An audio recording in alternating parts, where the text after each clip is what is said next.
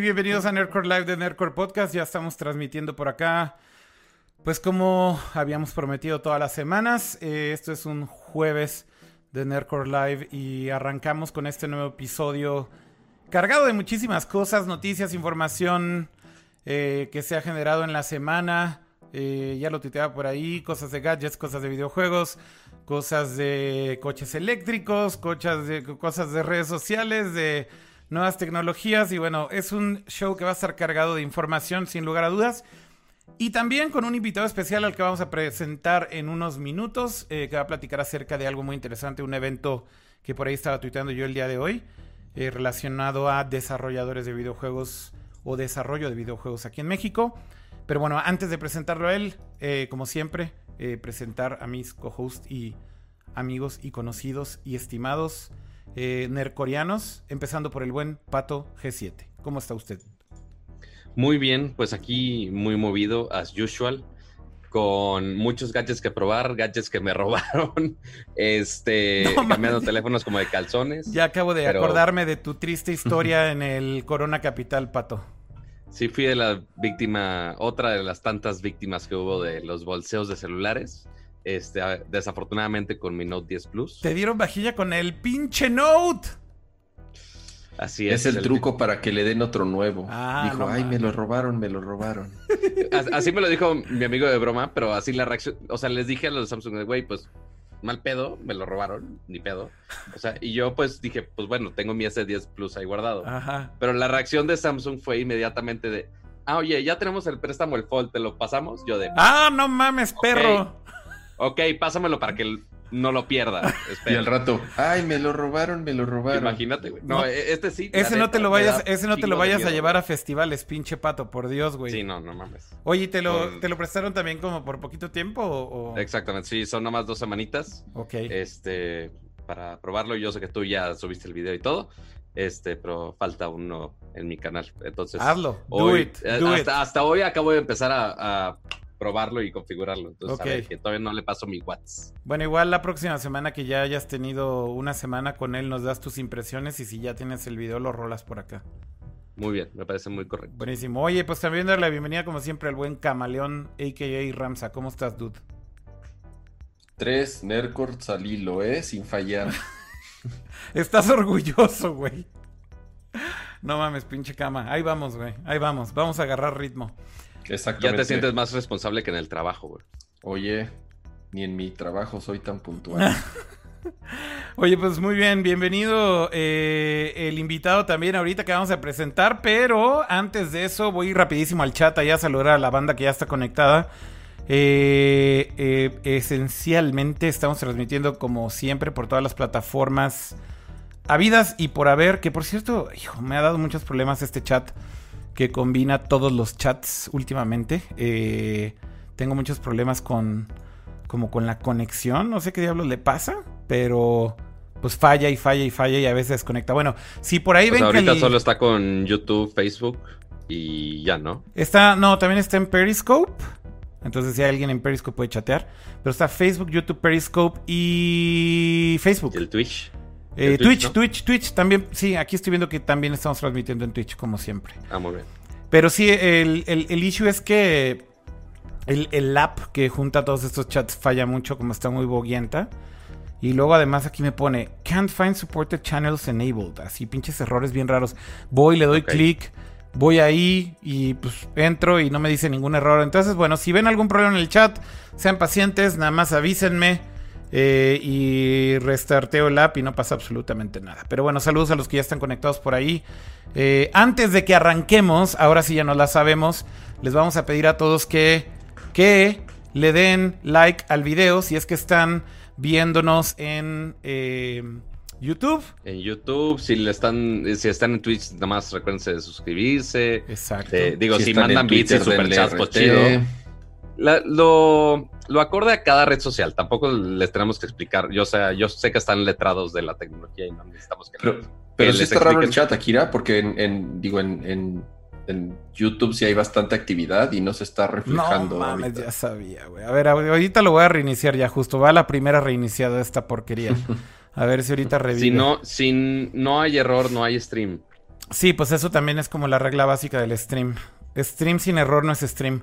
Em, ya lo reinicié, a ver si ahorita sí refresca con YouTube. Perdona a todos los que están conectados en YouTube. Igual ahorita voy al chat de YouTube directo. Lo que veo es que sí hay gente en Periscope. Y bueno, también ya veo que están apareciendo en mi ventana ya en YouTube. A ver, chateen los que están en YouTube. Más rápido, más rápido más rápido, más rápido para que aparezcan ahí. Spamear el chat nada más para. Exacto, spamean nada más para testear los que están en YouTube y, y, y, no, no con emojis obscenos de preferencia. Ahí están, mira, ahí están apareciendo. Ahí está, ya, ya está funcionando, parece. Ok, em, igual, de cualquier forma, eh, regresamos ahorita con ustedes al chat y estaremos interactuando como siempre. Pero bueno, ahora sí vamos a entrar en materia. Eh, vamos a hablar acerca de desarrollo de videojuegos y muy en especial de desarrollo de videojuegos en México. Eh, esto es algo bastante interesante y en donde además también personalmente estoy muy contento de pues, formar parte de un grupo de estudios que pues poquito a poquito nos hemos podido organizar un poco mejor, pero eh, creo que el invitado que tenemos el día de hoy es extremadamente representativo en la escena de estudios de game development en México y en América Latina, por el background que tiene, por el éxito que ha tenido su compañía, por eh, muchas de las cosas que ha impulsado en la industria. Así que creo que es el invitado perfecto para que platiquemos de eh, un evento que se llama Game Summit, eh, Game Summit MX. Y va a suceder esto la próxima semana. Es un evento gratuito. Y bueno, de todo esto vamos a platicar con él, pero antes que nada, darle la bienvenida y presentarlo al buen Tony, eh, o bueno, como es bien conocido también en el mundo del gaming, el buen Fire. ¿Cómo estás, dude? Bien, bien. Estaba aquí con el dedo en el botón de mute a ver si, a ver a qué horas dejabas de presentarme. Para ver, como ya, ya le entro, ya digo algo, pero aquí muy, muy, muy contento de estar con ustedes. Eh, he escuchado un par de los últimos podcasts que han hecho, los que más brincan a mi interés, porque también son bien, eh, hacen un podcast muy seguido y, y está bastante y son podcasts muy, muy chiquitos, ¿no? O sea, muy compactos. Exacto, también es como, me toma, me toma un, un par de tareas del hogar eh, consumirlos. Eh, Muchas gracias. de estar aquí y de, y de, responder las preguntas y de platicarles un poquito de lo que estamos haciendo, que igual, pues, aquí estás muy familiarizado porque nos has estado ayudando, pero pues para que no lo uses como un monólogo y haya esta retro. No, de hecho, justamente yo quería que más bien estuvieras tú porque a mí se me hace como muy raro hablar yo de, de, esto, este, porque finalmente he estado ayudando como en cosas no tan directas del evento, sino en otras situaciones que estamos ahí organizando y yo creo que quien más ha estado metido en esto definitivamente eres tú con otros eh, con otro estudio en especial que, son los chicos de One Simple eh, Idea One Simple Game que están en Guadalajara eh, y con el buen Arturo también de Unity. Entonces yo creo que ustedes creo que son los que están mucho más empapados del evento y por eso quería que estuvieras por acá. A ver primero que nada vamos a hablar un poquito de qué es Game Summit MX para qué se está haciendo Game Summit MX Igual aquí seguro van a salir más preguntas también del buen Kama y de Pato, pero yo creo que con eso podemos iniciar. Pues va, eh, el, el, Game Summit MX eh, va a ser un evento que como bien dijiste es el siguiente, bueno, este fin de semana el que sigue, el 29 y 30 de noviembre. Eh, en el centro, en el Zócalo de la ciudad, en el Centro Cultural España es la locación. Y es un evento que está, que, lo, que lo estamos targeteando hacia, hacia developers de desarrollo de desarrolladores de juegos, perdón, en, en México. Traemos speakers del, del mundo, eh, viene gente de España por parte del Centro Cultural España, viene gente de Canadá, eh, de Estados Unidos, eh, algunos mexicanos que ya trabajan en empresas grandes de Estados Unidos, latinoamericanos, viene alguien de Uruguay y también mexicanos, ¿no? Pero la idea es que traigamos todo este talento extranjero que están haciendo cosas bastante interesantes y que los pongamos a, dar pláticas y talleres a disposición de, los mexicanos y que podamos aprender un poquito de acá, ¿no? Eh, nació la idea, digo, es una idea que hemos tenido muchos desde siempre porque justo no había habido un evento que estuviera apuntado hacia los desarrolladores, hay muchos de, consumo, hay muchos de, gamers, de, esports ahora, cosplay y cosas como más ñoñas alrededor de todas estas industrias parecidas, pero ha habido cosas y casi, todos estos también tienen sus versiones de desarrollo como un poquito on the side de lo que hacen e inclusive eventos eh, más grandes como Talento Campus o cosas así le han metido como un poquito de, desarrollo, pero nunca uno de que esté llevado por desarrolladores y que esté apuntado hacia desarrolladores, ¿no? Entonces como eh, lo estamos tratando de llevar. Bueno, Unity hizo uno por un par de años también. El Unity, Developer, Day. Ajá, que justo esa iniciativa ya se hace en el mundo y tienen su Unite y otras cosas, pero nació eh, de aquí en México. El Developer Day formalmente, el primero que se hizo en el mundo fue mexicano y vio que vieron que funcionó mucho y lo empezaron a llevar a Latinoamérica y a otros lugares del mundo. Pero tristemente este año justo eh, anunciaron que no se iba a hacer. Más bien cuando anunciaron las sedes de, de, diferentes partes del mundo no estaba México. Y pues Arturo que trabaja ahí me dijo, pues estoy muy triste porque siento que era el único que estaba buscando como como este goal de poner showcase de los juegos eh, nacionales que se estén haciendo, traer speakers extranjeros a, compartir su conocimiento y su experiencia y juntar a todos los developers, aunque estaba muy obviamente hacia, hacia Unity. Tony, igual una em, gran oportunidad. Te pido un gran favor. Eh, ¿Puedes separar el micrófono de tus barbas? Porque creo que está generando un poquito de ruido y la gente dice por ahí que se escucha. Muchas gracias. Sí, ese es el problema de ser un barbón. Perdón. Eh, sí, no está chido. Entonces, como que me dijo Arturo, como tengo esta eh, eh, espinita de pues ya no va a haber nada y qué va a pasar después. Y, yo le dije, como sabes que yo siempre he querido hacer algo y que estoy aquí para ayudar. Eh, yo soy director y cofundador del de, estudio Hyperbeard Games, que es uno de los más grandes de, de México. Somos actualmente 36 personas. Nos dedicamos a hacer juegos móviles. El más popular que tenemos es Kleptocats, que lleva más de 14 millones de descargas en la versión 1 y hay Kleptocats 1, 2, Kleptocats Cartoon Network, Kleptodogs y Kleptocorns, que es de unicornios. Entonces, como que ha crecido esa franquicia y nos ha pedido, nos ha dado este espacio de, seguir haciendo y creciendo. Eh, y, soy un entusiasta, ¿no? De estar motivando a la gente o empujando a la industria, diciéndole como a todos, aquí hay algo interesante que hacer, si se puede, vamos buscándolo. Y, pues me uní con, Arturo y, entró esta chica que también se llama Astrid, que es la producer del evento, que es la que las ideas que Arturo y yo teníamos de entrada, ella las empezó a materializar eh, en, algo más tangible para el evento, ¿no? A buscar partners, a buscar sponsors, a buscar la locación, eh, de qué manera el formato y todo esto, y eventualmente pues entraron One Simple y, y tú, Akira, como para, para ayudarnos en otras partes, como en la, legal, en la legalidad del evento y, y en, en, el diseño gráfico, que, que es donde One Simple estuvo entrando muy duro. Entonces como que armamos este, este evento un poquito más eh, robusto. Eh, el evento está dividido en, en, dos momentos. Eh, hay una parte más formal de, de, business to business, donde se están invitando a representantes de las plataformas como Google y Apple, por ejemplo, este, de algunas empresas grandes ah, y, publishers y cosas así, y a todos los desarrolladores profesionales de la industria para que pues tengan como ahí relación uno a uno.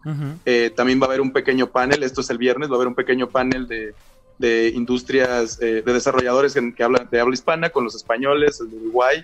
Creo que hay un chico de Chile, de una delegación chilena que creo que estaba, iba a asistir. ¿Sí? pues algunos mexicanos. Aquí, de hecho, estoy en el sitio web, ¿no? Creo que vale la pena que le demos ahí una repasada. Yo creo que una de las cosas más interesantes justamente es como estos verticales que se definieron para el evento, ¿no? Es lo primero que se van a encontrar en el sitio web. Porque evidentemente cuando hablamos de game development hay como varias áreas o varias categorías y los verticales que, se diseñaron pues justamente tienen que ver con cosas muy específicas como game design, game art, eh, game development y game business. Eh, son como digamos los tracks principales y justamente de lo que hablaba Fire, ¿no? El eh, roster o la lista digamos de los invitados eh, internacionales y también locales que tenemos. La verdad es que está increíble. Eh, por ahí hay gente de Ubisoft Montreal, eh, hay gente de Valve que pues ahora están en las noticias justamente porque acaban de anunciar este nuevo Half-Life en VR. gente de Platonic Games, la CEO de hecho de Platonic Games que se llama Valeria Castro y Raúl Rubio de Tequila Works, porque justamente el invitado... Sí. Este, la, chica esta CEO de Platonic Games también es la presidenta actual de la Asociación Española de Desarrolladores de Juegos y por eso como que fue yo fue una de las cosas que de las personas que busqué principalmente, ¿no? Porque España sí está un poquito más adelante. No, muchito más adelante, muchito más adelante.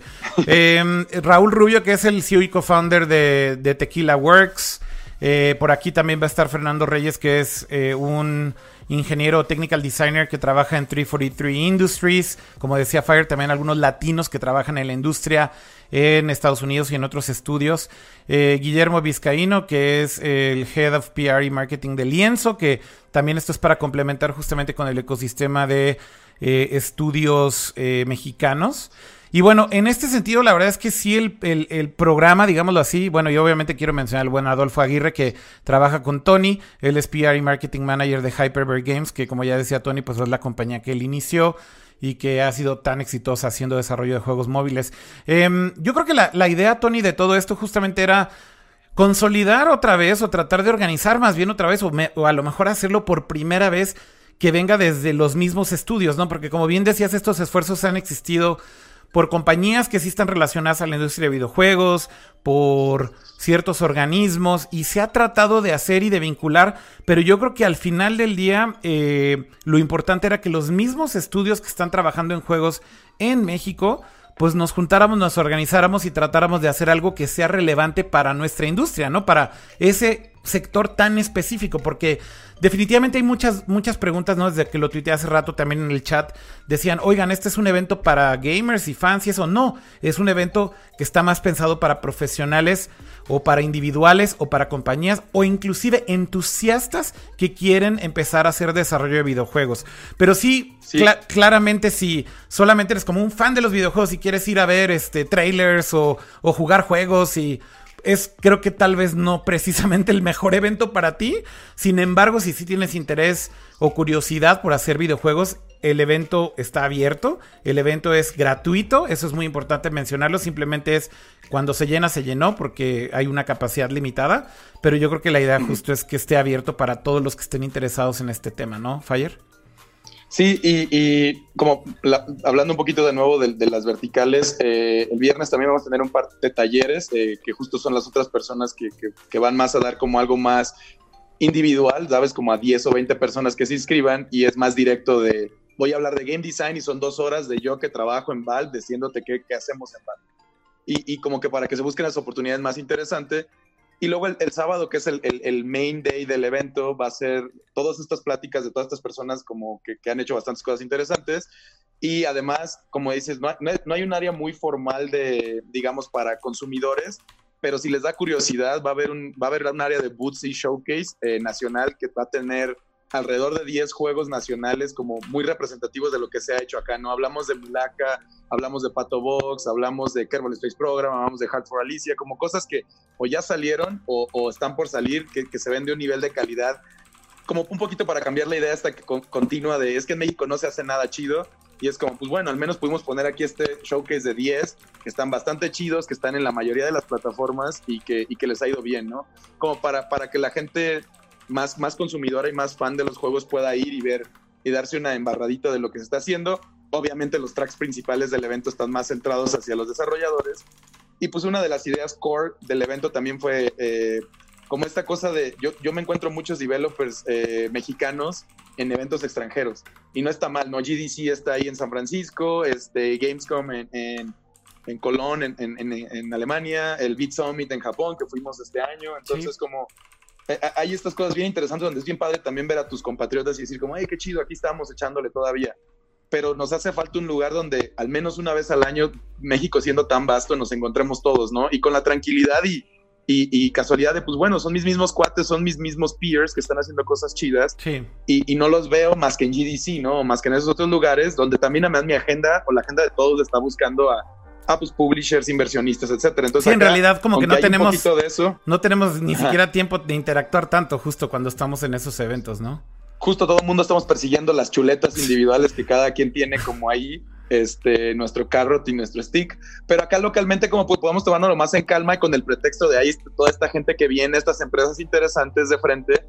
Pero también es un espacio de, que, creo que es el valor más importante para mí del evento, ¿no? el, poner un pretexto para que nos juntemos todos un par de días y nos compartamos toda la información, porque no hay manera de que esta industria vaya a funcionar y a levantarse bien si no es como entre todos haciendo las cosas y apoyándonos unos a otros, que lo que ya hemos caminado algunos, lo, lo, entiendan los demás y lo tengan a la mano y que las, si alguien está empezando, pues no cometa los errores que todos hemos cometido en las últimas décadas. Ese, ese punto es, ese punto es súper importante. Yo creo que el valor del evento es compartir ese conocimiento del camino andado de muchos de estos estudios, justamente para que los que quieren iniciar en esto, quieren iniciar un, un estudio o quieren iniciar en desarrollo de videojuegos, justo eso, eso tiene mucha importancia, ¿no, Tony? Que no se cometan los mismos errores y que justamente no empiecen desde cero. Me gustaría también que aquí Kama y Pato, si tienen algunas preguntas, las hagan. Este, para darles también oportunidad a ellos y no sé, este, Pato.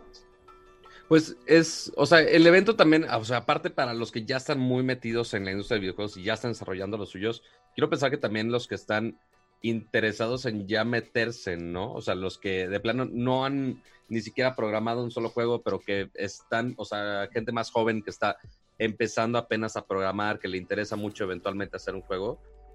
Este, sí.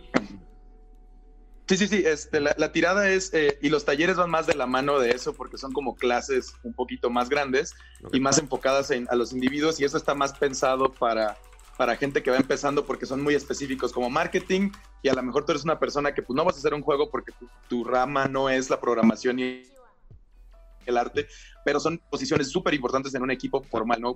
en mi estudio decía somos tantos, pero todo, hay como tres o cuatro personas que, es la parte de redes sociales y marketing, que pues uno no pensaría directamente en voy a hacer juegos, me voy a dedicar a eso.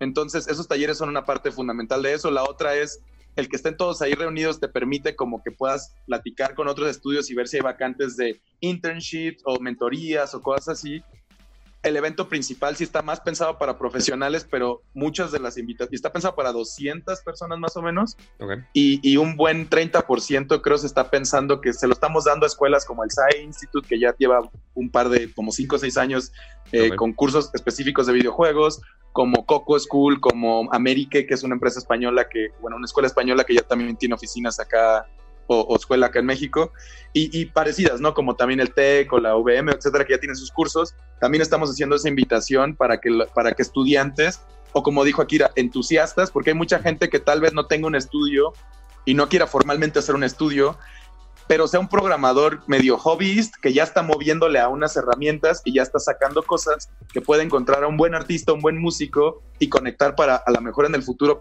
partnerearse y hacer algo interesante o simplemente pues, pues rebotar, encontrar otros locos como nosotros, ¿no? Como, ah, mira, aquí hay esta comunidad y al menos una vez al año me puedo juntar con ellos y no sentirme aislado.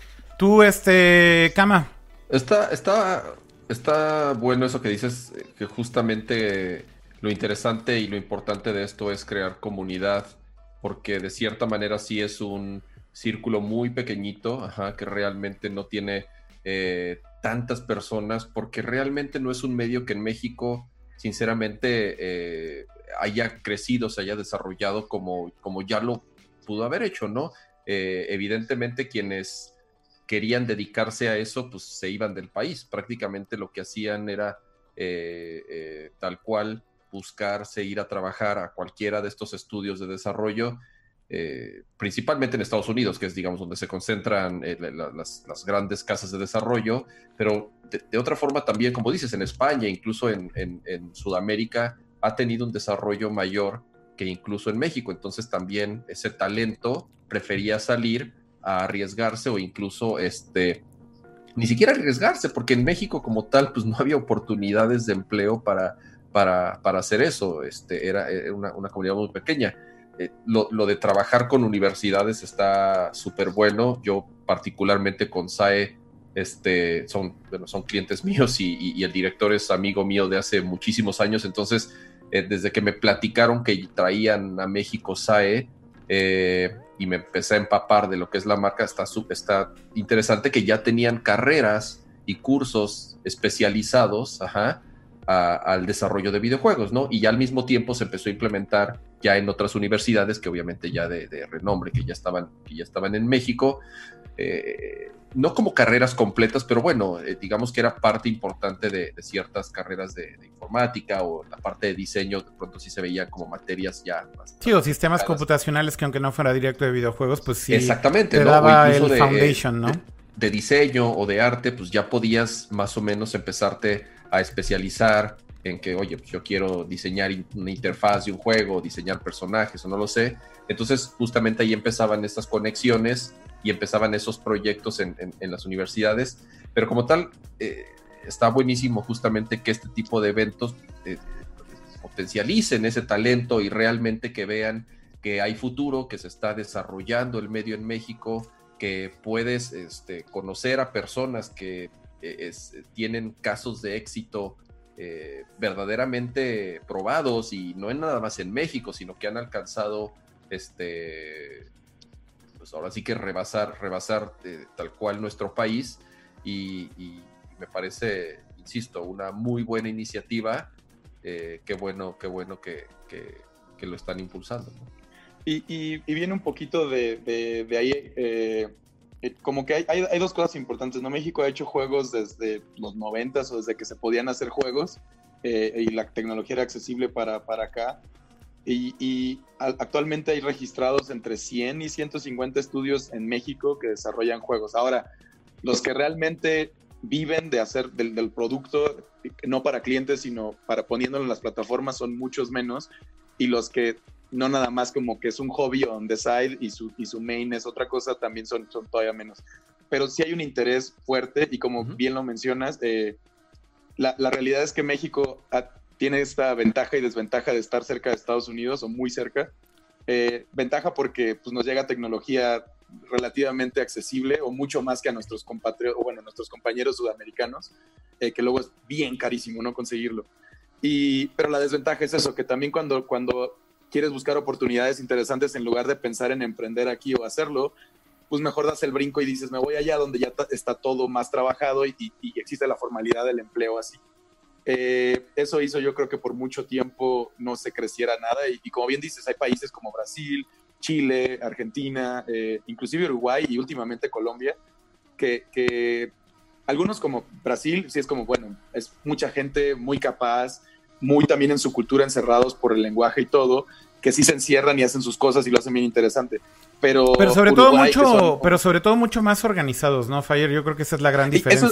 esa es la gran diferencia realmente. y hay mucho este chiste mexicano de, que somos cangrejos y de que no nos dejamos avanzar y pero y también que cuál es el peor rival del mexicano es otro, ¿no? Como estas tantas cosas que luego hacen difíciles la, situación y, de repente a mí me gusta creer, no es cierto, no somos así, la mayoría de la gente que conozco no es así, pero la verdad es que por mucho tiempo lo que no le ha permitido a México avanzar en esto es que sí se han peleado entre ellos, entre la misma industria varias veces. Y en esta nueva oleada lo que empezó a pasar, digamos, como que están varias generaciones, en, del 2012, 13 para acá, eh, todos los nuevos estudios como, como Lienzo, como, como nosotros, como Bromio, no, no, entramos como a pelear los mismos clientes y creo que también eso hizo una diferencia, ¿no? No somos este, competencia unos con otros, porque cada quien lanza sus proyectos independientemente se sostienen ellos allá afuera, a través de clientes, digo, a través de usuarios y, y jugadores y pues ya. Entonces, no, pero, también yo creo que independientemente de que fueran competencia o no, yo creo que también es un mindset totalmente distinto. Esto es algo que hemos platicado mucho, ¿no, Tony? Porque como que hemos hablado de este cambio de mindset de tal vez como este, ¿cómo llamarle? Old school del desarrollo de videojuegos en México. Eh, que tal vez nosotros sentimos que justo tienen un mindset totalmente distinto al que ahora vemos con nuevos estudios, ¿no? Que sí son más colaborativos, más abiertos, más eh, con más ganas de sumarse, con más ganas de construir. Y que justo siento que sí tiene también que ver con un cambio tal vez generacional o de otras personas que están entrando a, desarrollar videojuegos, pero que no se siente ya justo tanto esa rivalidad como absurda, ¿no? Porque, digo, finalmente hay espacio para todos, o sea, la, chuleta, como bien dices, todo el mundo la está persiguiendo y todo el mundo está persiguiendo deals con publishers, todo el mundo está persiguiendo vender sus juegos. Pero, a ver. nunca ha habido más dinero en, en, en, los juegos, o sea, no a través de clientes, sino a través de plataformas, ¿no? Está, está Stadia, está Apple Arcade, está Amazon. No, Stadia no. o sea, pero bueno, ahorita al menos están metiéndole un buen de dinero la Epic Store y todas estas cosas. No digo que sean que vayan a durar mucho, pero hoy por hoy hay un montón de lugares donde están aventándole dinero a creadores y también hay mucha hambre de contenido interesante nuevo, ¿no? Como de nuevas culturas, como ya salió Gris, ya salió tales cosas, ya salió Mulaka, como cosas muy interesantes que nomás las podrían crear gente de estos lugares. Y, el mundo tiene hambre de eso, ¿no? Viene Coco y muestra que la cultura del Día de Muertos está bien interesante a través de Pixar. Y pues el mundo dice, oye, quiero saber más de esto, ¿qué más me puedes ofrecer de, de esto particularmente? O simplemente las herramientas también ya están accesibles para todos, ¿no? Como sí, la democratización, la democratización de las tecnologías ayuda mucho también, evidentemente. Y de las plataformas, ¿no? ¿no? Hace no mucho Nintendo ni siquiera, si eras latino no te dejaba suscribirte eh, y darte un dev kit. Ahora todavía es difícil, pero al menos ya existe un botón que con que le pongas México no desaparece todo y claro. no, no se puede. Aquí es como que todo esto ha ayudado. Quiero rescatar aquí algunas preguntas rápidas del chat que estaban desde hace rato. por aquí Lorenzo decía, oigan, el Dev Hour era o es para desarrolladores, creo. No sé si sigue existiendo de hecho, sí, Lorenzo, o sea, eso, o sea, eh, yo creo que es importante decirlo, ¿no? El evento que, del que estamos hablando, Game Summit MX, Eh, no es para nada ni el primer evento para desarrolladores de videojuegos, como lo decía Tony. No es para nada tampoco colgarse esa medalla, porque pues, también es absurdo, no es una competencia. Sin embargo, sí es el primero que es organizado por los mismos estudios de desarrollo de videojuegos que están activos en México. Creo que esa es la gran diferencia de, otros eventos que han sucedido en el pasado. Eh, y, y bueno, evidentemente también hay que reconocer el esfuerzo de muchas otras personas que han intentado, que han organizado, que han llevado a cabo eventos. el buen Chinto, que lo conocemos muy bien y lo estimamos mucho, organizó el Devour por, por muchísimos años. Él yo creo que siempre ha estado más del lado más académico, creo yo. Y, y, creo que su intención justamente también era tratar de vincular, de juntar, de crear el interés, de, de desarrollar esta industria. Entonces, claro, a ver, hay muchas cosas que han pasado en el pasado y no se pueden no reconocer. No, y no se van a borrar. exactamente. Entonces, eh, lo que sí sé es que creo que ya no se hace el evento, ¿no? Este Fire. Y, creo que va, o sea, tienen una intención de revivirlo, pero como bien dices, eh, originalmente sí era un evento muy para desarrolladores, pero siento que fue muy ambicioso en el momento, eran como cinco días y había muchísima gente. Y, como que no, cada vez que lo hacían les costaba más trabajo, se veía que le, sufrían mucho como personalmente cada los organizadores y nunca lograron este. Perdón. Que había puesto alarma porque me habían dicho otra hora. Este, nunca, nunca, nunca consiguieron eh, hacerlo como. O, bueno, no, sí lo consiguieron. Y, creo que más bien el Game Summit está parado sobre hombros de gigantes, ¿no? Está el de Bauer como un inicio de, de ponerle atención a estas cosas. Estoy seguro que hay un par de antes que no me tocaron porque yo estaba muy chavo Está el Pixelatul, que también es un. No es fuerte los videojuegos. No, no, no hay eventos que no. sí, que no son directos de videojuegos, pero que también han sentado varios cimientos de, esto, ¿no? Fire Pixelatul es muy importante. Para mí, por ejemplo, Pixelatul personalmente es uno de los que más aprecio y, he aprendido un montón de, yo creador eh, eh, ahí, aunque no sea su fuerte de eh, videojuegos, pero han traído a Rami Ismail, han traído a, este Liam Wong se llama, el que era director de arte de, Ubisoft. Sí, el que, ahora, el que ahora es fotógrafo. El que ahora hace fotos bien bonitas de, Japón, bueno, de Asia en general. Y, como que han traído gente de Teddy Diff, de, de Hyper Light Drifter, ¿no? como gente bien interesante, pero han hecho ese vínculo con animación y cómics y otras cosas que está muy bueno. Eh, hay eh, iniciativas eh, particulares de cada, también de varios estados, ¿no? Está el Índice MX en, en Ciudad Juárez, Gamacón en Tijuana y Mexicali eh, que son eventos que, también tienen un poquito de desarrollo, que también tienen la intención de abordar videojuegos, ¿no? Y de repente hasta la mole y TNT y estas otras que son más de como nuestras Comic eh, de acá, que también le están metiendo un poquito el Game Celebration que acaba de pasar también hace poco. No hay un montonal de eventos que ha invitado y cada vez hacen más obvio que los developers nacionales tendrían que estar ahí. Pero como, como bien aclaras, eh, el de nosotros es por desarrolladores y, y, para desarrolladores, ¿no? Un poquito pensando la visión esa de vamos a hacer esta, esto, que, lo que nos hubiera gustado en un evento para nosotros Exacto. Cuando, cuando estábamos aprendiendo y para seguir profesionalizándonos. Y justo creo que esa es la clave también, la profesionalización. Y eso es un poquito heredado también del Pixelato. Mm. A mí me ha gustado mucho la manera en la que la, la comunidad de animación nacional ha crecido a través de estos partnerships y coproducciones y uniones que ha facilitado el Pixelatul a través de traer a los Netflix y los Amazons y los Disney Plus y los HBO Max y etcétera a que vean el contenido nacional y lo que se está haciendo y eso es lo que, a lo que estoy tratando, o le estamos atinando con este proyecto, ¿no? Como eventualmente poder traer a Nintendo y a Xbox y a, y a Sony, no del lado de consumidor, no a que nos muestren lo que ellos hacen, sino al contrario, a que vean lo que nosotros hacemos y puedan decir, órale, está bien chingón, vamos a, vamos a empezar a ponerle más atención y, hacer partnerships interesantes. Unity y Unreal están aquí, pero, pero justo ese es el chiste, como, como el business, ¿no? Como traer inversionistas serios de, de del extranjero que no vengan a decir, te vamos a dar 5 mil pesos, sino sea como de órale. Vamos a buscar contenido, ¿no? Vamos a buscar contenido y vamos a realmente evaluar qué es lo que está pasando y tratar de buscar oportunidades y estudios que estén haciendo cosas interesantes. Oye, Tony, para tratar de cerrar ya un poco, eh, le voy a dar una peinada ahí al sitio porque creo que es interesante ver el tema de la agenda, ¿no? La agenda, como bien decías, es muy enfocada a este tema de la profesionalización. Por ejemplo, este taller que está aquí, que aparece eh, en el primer día, que es el 29 de noviembre, dice cosas que tal vez estás haciendo mal. Así o más obvio, ¿no? Es muy enfocado justo justo a developers que tal vez están empezando eh, y que a lo mejor necesitan de escuchar estas experiencias de otros estudios de lo que la, la, la, han o la hemos cagado tal vez y que de alguna manera va a ayudar muchísimo a que no cometan esos mismos errores. Por ejemplo, acá la de, la de Raúl Rubio de Tequila Works, que, viene a hablar de modelos de distribución y publicación, eh, tratar de justamente expandir como este tema más de la parte de negocio. Eh, Valeria Castro que bien decías, es la como presidenta de la Asociación de Developers en España, hablarnos de cómo crear un estudio de videojuegos desde cero, así literal, eh, poner como esas bases y, bajarlo a ese nivel. Va a haber oportunidades de networking, va a haber oportunidades, por ejemplo, también para escuchar eh, del lado de Adolfo Aguirre de Hyperberg, que es la compañía de Fire. Eh, por ejemplo, el título me parece también muy obvio, ¿no? Llega al siguiente nivel, emprender el mundo de los videojuegos, que se, trata justamente de empujar a que vean la oportunidad como algo real, eh, como que sí existe el camino para ahora sí depender de este contenido, depender del desarrollo de videojuegos, de hacer negocio con los videojuegos. Y eso es algo bien difícil siempre de recordarle a la gente. Los estudios de videojuegos solamente pueden sobrevivir de una manera y es ganando dinero de los juegos que hacen.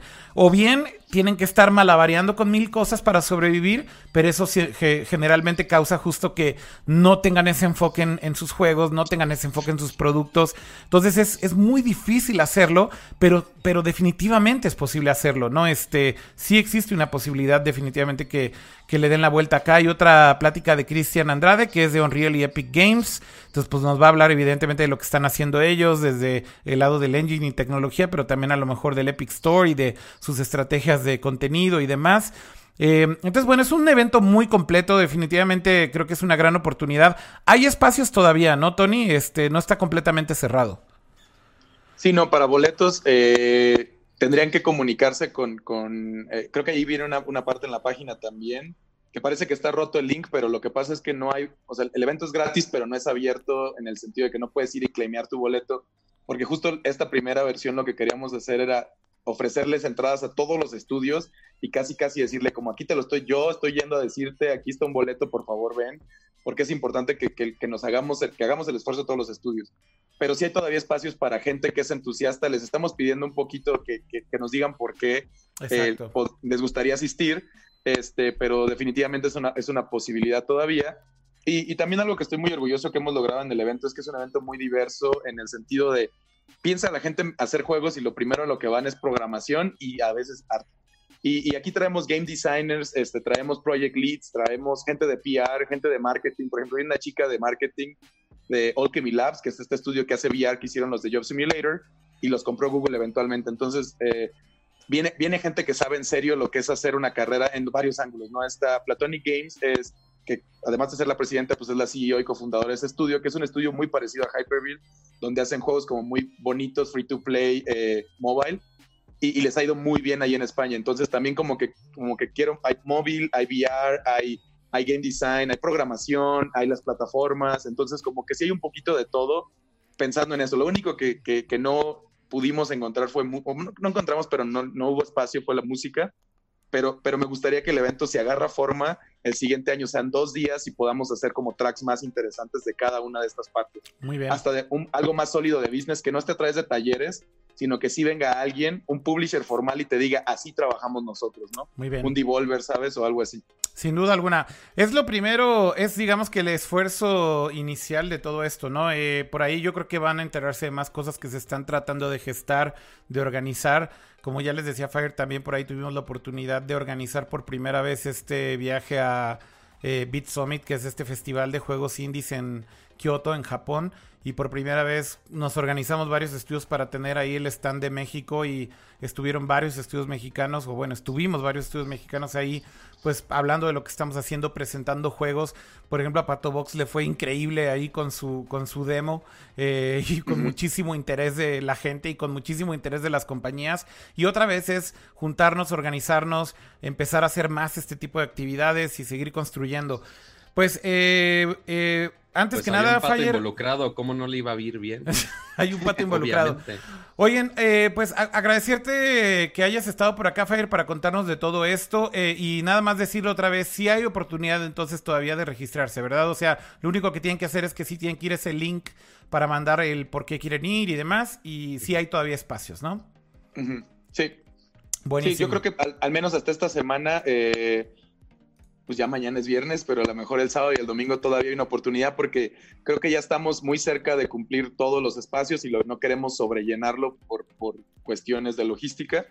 Este, pero en el caso de que no tuvieran un, o sea, no se agüiten si no pueden asistir formalmente a las pláticas, tal vez algunos talleres todavía tengan espacio, también verifíquenlo, pero digamos que no hubiera, pues dense una vuelta a conocer los, los, los- el showcase y los booths y ahí seguro van a ver un montón de developers que van a estar mostrando sus cosas Esa o van a parte estar nomás como haciendo espacio. Esa parte del evento Eso, es- eso es el sábado. y es completamente eh, abierta y ahí no se necesita ni registro, ni boleto, ni nada, ¿no?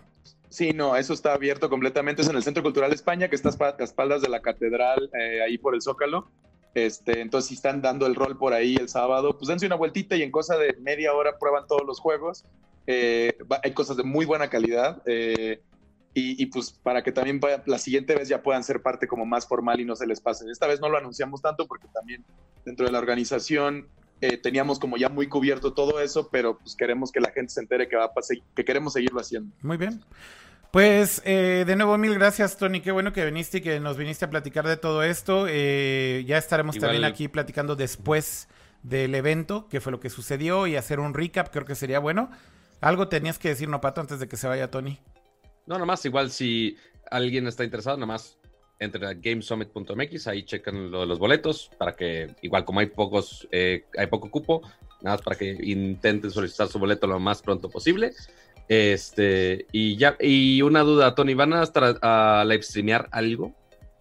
Eh, hasta ahorita, de hecho, Akira me dijo justo hoy como de, oye, va a haber esto, y, y yo le decía, es que podemos hacerlo, eh, y ahorita vamos a ver la logística, a ver si el espacio se presta y el internet del lugar y todo esto, Perfecto. o si no, para guardarlo y después subirlo tal vez, pero de verdad creo que el contenido más importante es el verle la cara a la otra gente y estar ahí, no, no tanto a los speakers, sino a los otros developers, porque traer estrellitas del mundo está bien chido y, y vamos a aprenderles mucho, pero la neta las cosas se hacen con los que tenemos al lado y son los que vamos a tener rodeados siempre. Entonces es mejor hacer esas conexiones, creo yo, y vale mucho la pena ir por eso. Pero sin duda sí Eh, se va a tratar de o grabar o streamear, sí. todavía se está discutiendo, ¿no? A ver si se alcanza a hacer y por recursos, tiempos, lo del internet y demás. Entonces, chance, chance. La respuesta es, no sabemos aún. Tal vez, Tal si vez. queremos. La respuesta es van a intentarlo. Exacto. Sí, se va a hacer un esfuerzo. Y, y como por último, también muchas gracias por el espacio para poder platicar de estas cosas. Eh, estaría chido hacer un recap si, si me quieren invitar de nuevo para Sí, eso. seguro. O si no, cuando quieran hablar de desarrollo en general o, Claro. o de la industria latinoamericana, mexicana y del mundo. Yo encantado de venir a, a tomarme más tiempo y hablarlo con más calma, Buenísimo. sin una agenda de, de- de evento. encima. No tiene bronca. Y seguro también nos puedes contar mucho más de Hyperbird en algún momento, que es una historia bastante cool y creo que bastante inspiradora para quien quiera hacer desarrollo de videojuegos. Así que sin duda lo haremos, Tony. No te, no te agobies y te tendremos por acá de regreso pronto. Sale. Pues muchísimas, gracias. gracias. a ti también, Tony. Que estés muy bien. Cuídate Gracias, mucho. suerte. Y Tony, nos vemos y- en el evento de todas formas. Sale, Y- ahí nos y estamos Tony, viendo. An- antes de que te vayas, Tony, te mando a saludar Priscila. Ah, sí. Bueno, yo siempre le hablo también. Ah, muy bien. Eso ya fue chiste Y local. yo dije, esa cara ya la conozco de algún lado. Sí, es que Priscila es una ex mía que es muy amiga de, de Pato. Ya y de hecho nos vimos una vez en el DEPA porque vivían juntos ellos. Ajá. Bueno, pues ahí está. Sabía que iba a salir en algún momento, se estaba riendo. Ya, sí, sí, sí, sí. Bueno, Lo siento. lo viendo. cuídate siento. mucho, Tony. Que estés bien. Gracias por venir. Bye. Bye. Bye. Pues bueno, eso es Game Summit. eh, y ahora sí vamos a entrar con más cosas, más información y más temas que tenemos por ahí. Igual podríamos empezar a hablar de videojuegos o igual podríamos empezar a hablar de tecnología. A ver, ustedes digan, Pato, Cama, ¿qué, qué, Pues qué? ya que estamos hablando de videojuegos, nos seguimos. Yo creo en que es eso, el ¿no? mejor segue. Ok, pues entonces, ¿por qué no hablamos de lo que presentó Valve el día de hoy? Yo creo que para mí es la noticia más emocionante de la pinche semana en cuanto a videojuegos. Porque... Pero ¿por qué empezamos por las malas noticias? ¿Qué, qué malo- ¿Cuál mala noticia, güey? Pinche, o sea, a ver. Para mí, güey, el punto es, los fans estaban pidiendo a gritos Half-Life. ¿Desde hace cuántos pinches años, cama? ¿Qué? Half-Life, ¿qué? Half-Life 3, pero... Pero esto es Half-Life, güey. O sea, a ver... se la vas a hacer de pedo a Valve, güey, porque te están trayendo un nuevo juego de Half-Life. Y mira, algo que, que hoy Es el- es tuiteé... el- ¿sabes, cómo, que- ¿Sabes qué decían que era? El deseo de la mano del mono, güey. ¿Cuál deseo de la mano del mano? ¿De qué estás hablando? Ya me Güey, el, el- el- el- el gag de que pides, tienes la mano del mono que concede deseos, pero te los concede siempre con un twist evil o negativo. Ya. Mira, Ok. yo, yo, Ok. yo Güey, realmente ¿no vieron como... ese episodio de Los Simpsons? No. Es clásico. Yo algo que voy a decir acerca de esto, Kama, es que a mí no me sorprende en lo absoluto, güey, eh, el anuncio. Estamos hablando de Half-Life Alyx, ¿no? Eh, de hecho, nada más déjenme hacer una cosa aquí rapidísima. Bueno, O ahorita sea, lo tuiteo. inicialmente eh, anunciaron hace relativamente poco que iban a hacer un juego flagship para VR, ¿no? Sí, Este, exactamente. que igual eso ya estaba este, llamando bastante la atención. Lo que no sabíamos es que iban a hacer un juego de Half-Life, que todo el mundo estaba esperando Half-Life 3, obviamente. Obviamente no fue Half-Life 3, pero el que usen el nombre de esa franquicia es como de, ah, espera, no lo tienen olvidado todavía. Este, entonces ya el que veamos un trailer de Valve directamente que esté haciendo un proyecto de Half-Life, sí llama mucho la atención. Pero como dice Kama, no es lo que esperábamos. No necesariamente significa que sea algo Mm. malo, porque el No, trailer en no, sí, sí. no se ve nada mal. No mames, No, no, el no, trailer la se ve verdad- la increíble, güey. Yo sí, exa- estoy, obviamente exageré, eh, pero porque sí, eh, digo, el tema de Half-Life 3 ya es, ya es gag, ¿no? Ya es chiste, ya es este, un tema que ha rebasado eh, a cualquiera. Em, creo que la, la- la decepción obviamente fue que, que sea exclusivamente para VR. Es como cuando anuncian un- tu juego favorito y te dicen, güey, es para celulares, ¿no? Digo, no, ta- o sea, tal vez no ese nivel, Ajá. pero sí es una plataforma que obviamente es, eh, eh, es poco accesible. Te O voy a decir yo por qué, Kama, no lo veo de la misma forma, güey. Eh, Half-Life 1 y Half-Life 2, cuando sacaron estos juegos originalmente Valve. Lo que sucedió fue que creo que Valve, algo en lo que se ha caracterizado con sus juegos que han hecho, es que siempre han tratado de hacer algo muy, muy, muy novedoso, pero también algo que empuja el tema de la tecnología. Y no Que- sé si que te notemos, paréntesis cultural, Half-Life 2 salió 16 de noviembre de 2004. Sí, sí, sí. o Casi- sea, casi exactamente eternidad. 15 años Sí, después. sí, de Sí, acuerdo. sí, a ver, es, es demasiado tiempo de espera para que llegara un nuevo juego hoy en día también, pero a lo que voy es, cuando tú haces memoria, cama, de Half-Life 2, justamente, posiciónate en ese año, 2004, y recuerda, güey, eh, toda la polémica que había alrededor de los specs que necesitabas, güey, para correr Half-Life 2. De una Más o manera. menos, güey. no, güey. O, O sea, sea- si lo querías jugar realmente como había sido diseñado el pinche juego, necesitabas una pinche PC carísima, güey. Con una tarjeta de video muy bien carísima. optimizado, güey. Sí, estaba muy bien O sea, optimizado. el, el engine, el engine, pues conoces el, el- el- el- el engine con el que se hace el juego. Sí. eh, estaba muy bien optimizado, güey. ¿Me No estoy diciendo que no, güey. No estoy diciendo-. No estoy diciendo que no, lo que estoy diciendo es que, cama, sí, lo podías jugar en los pinches settings más culeros y en la resolución más baja, güey. Sí, sí, corría, güey. No, no, o sea, pues, yo me acuerdo perfecto que justo en esa época de, mucha gente decía, güey, no corre Half-Life, este, mi O sea, yo no PC". tenía, yo en esa época no tenía una tarjeta de video así choncha, güey. Tenía una, ¿qué habré tenido en esa época? Pues una ATI Radeon 8500 Pro, algo así, o sea, una los media los gama. specs básicos de 9000, Half-Life. tenía una 9 9800, no me acuerdo, güey. O sea, era una tarjeta de medio pelo Sí. y me corría bien, güey. O sea, sí, obviamente no con los settings en ultra, pero lo que voy es, es un juego, era un juego que estaba muy bien optimizado. Claro. Y, y el primero, obviamente, eh, pues, ¿qué, qué, qué podemos decir de Half-Life, güey? O sea, de los ambos de los mejores juegos en la historia, o sea, juegos que verdaderamente revolucionaron cómo debe de ser un, un- un juego en primera persona en todos los aspectos. En Sí, pero, eso lo que, pero mira, lo que voy es, a lo que voy es, en todo, Sí, güey. o sea, en, en- en todo eso estoy totalmente de acuerdo, pero si de verdad hacemos memoria otra vez, Kama. eh, mira, por ejemplo, cosas que Half-Life 2 eh, introdujo al mundo, ¿no? Bueno, de alguna manera Valve introdujo al mundo justamente trabajando con su engine.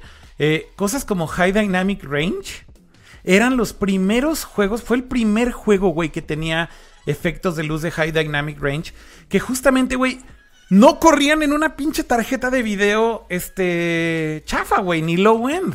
Entonces, para mí, esto no es como algo nuevo, insisto, con Valve. O sea, siempre han empujado esa parte tecnológica y yo creo, güey, que es muy obvio lo que está pasando con Valve en este momento. ¿Por qué? Porque, a ver, hagamos memoria también de esto. Valve fue esencial para el desarrollo del HTC Vive. Esencialmente desarrollaron la tecnología del HTC Vive en conjunto con HTC para empujar el medio, para empujar la tecnología de VR junto con HTC. Después de eso, eh, se pusieron a trabajar en su propio VR headset. O sea, qué tan cabrón están invertidos o qué tan cabrón están dedicados en esto, que están haciendo su propio headset que acaban de sacar este año, que es extremadamente high-end. De hecho, yo creo que es el device de VR, el, el, display de VR más avanzado que existe en el mercado, es el Index de Valve. Eh, entonces, eso te habla de que claramente, güey, lo que están tratando de empujar es el formato y el medio y las nuevas tecnologías relacionadas a VR. Por eso a mí no me sorprende, güey. Y por eso yo no lo pero veo. Pero también aquí la barrera es, es muy alta, güey. O sea, para poder correr bien un juego VR, necesitas una PC high-end, güey. O sea, no, cualquier PC empuja un y headset no solo Y no solo la PC high-end, también necesitas el VR headset, estoy de acuerdo. Ah, no, claro, o sea, obviamente, pero lo que voy es, eh, digamos que es doble barrera. Primero es una PC high-end y después es tener un headset que te cuesta pues, casi casi entre 600 y 1000 dólares, ¿no? Dependiendo de... de, un buen porcentaje de la PC original, casi casi. Claro, entonces la barrera es altísima, ¿no? Entonces, cuando es un juego que millones y millones de personas tuvieron acceso, ajá, que es una de las de, las de, los nombres más este emblemáticos y que además llevas años y años y ando esperándolo, pues sí es un poco, no sé si la palabra es decepcionante, güey, no, no, no, no sé si llegue a tanto, pero que por fin llega y realmente el punto 5% o el punto 3% de los PC gamers lo van a poder jugar, güey.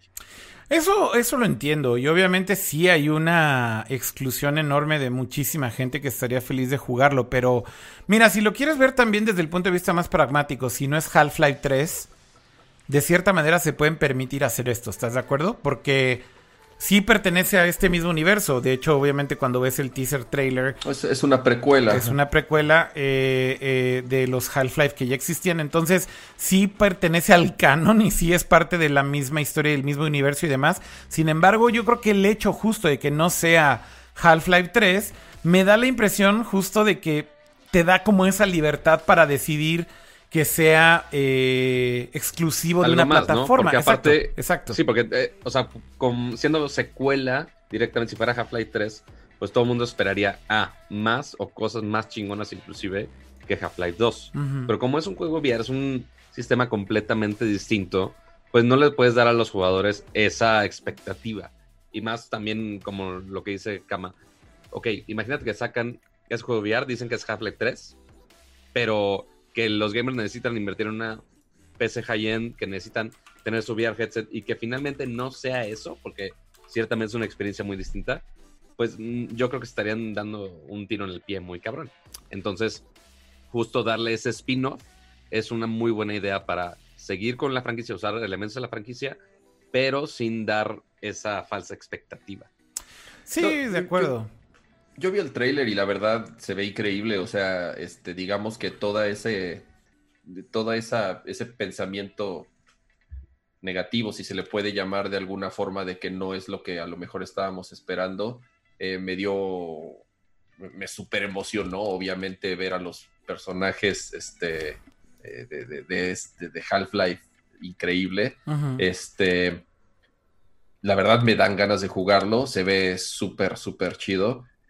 Y no lo sé, eh, yo creo que sí es, no sé si compraría un headset VR solo para eso. Digamos que yo ya estoy a la mitad, tengo una muy buena PC para jugar.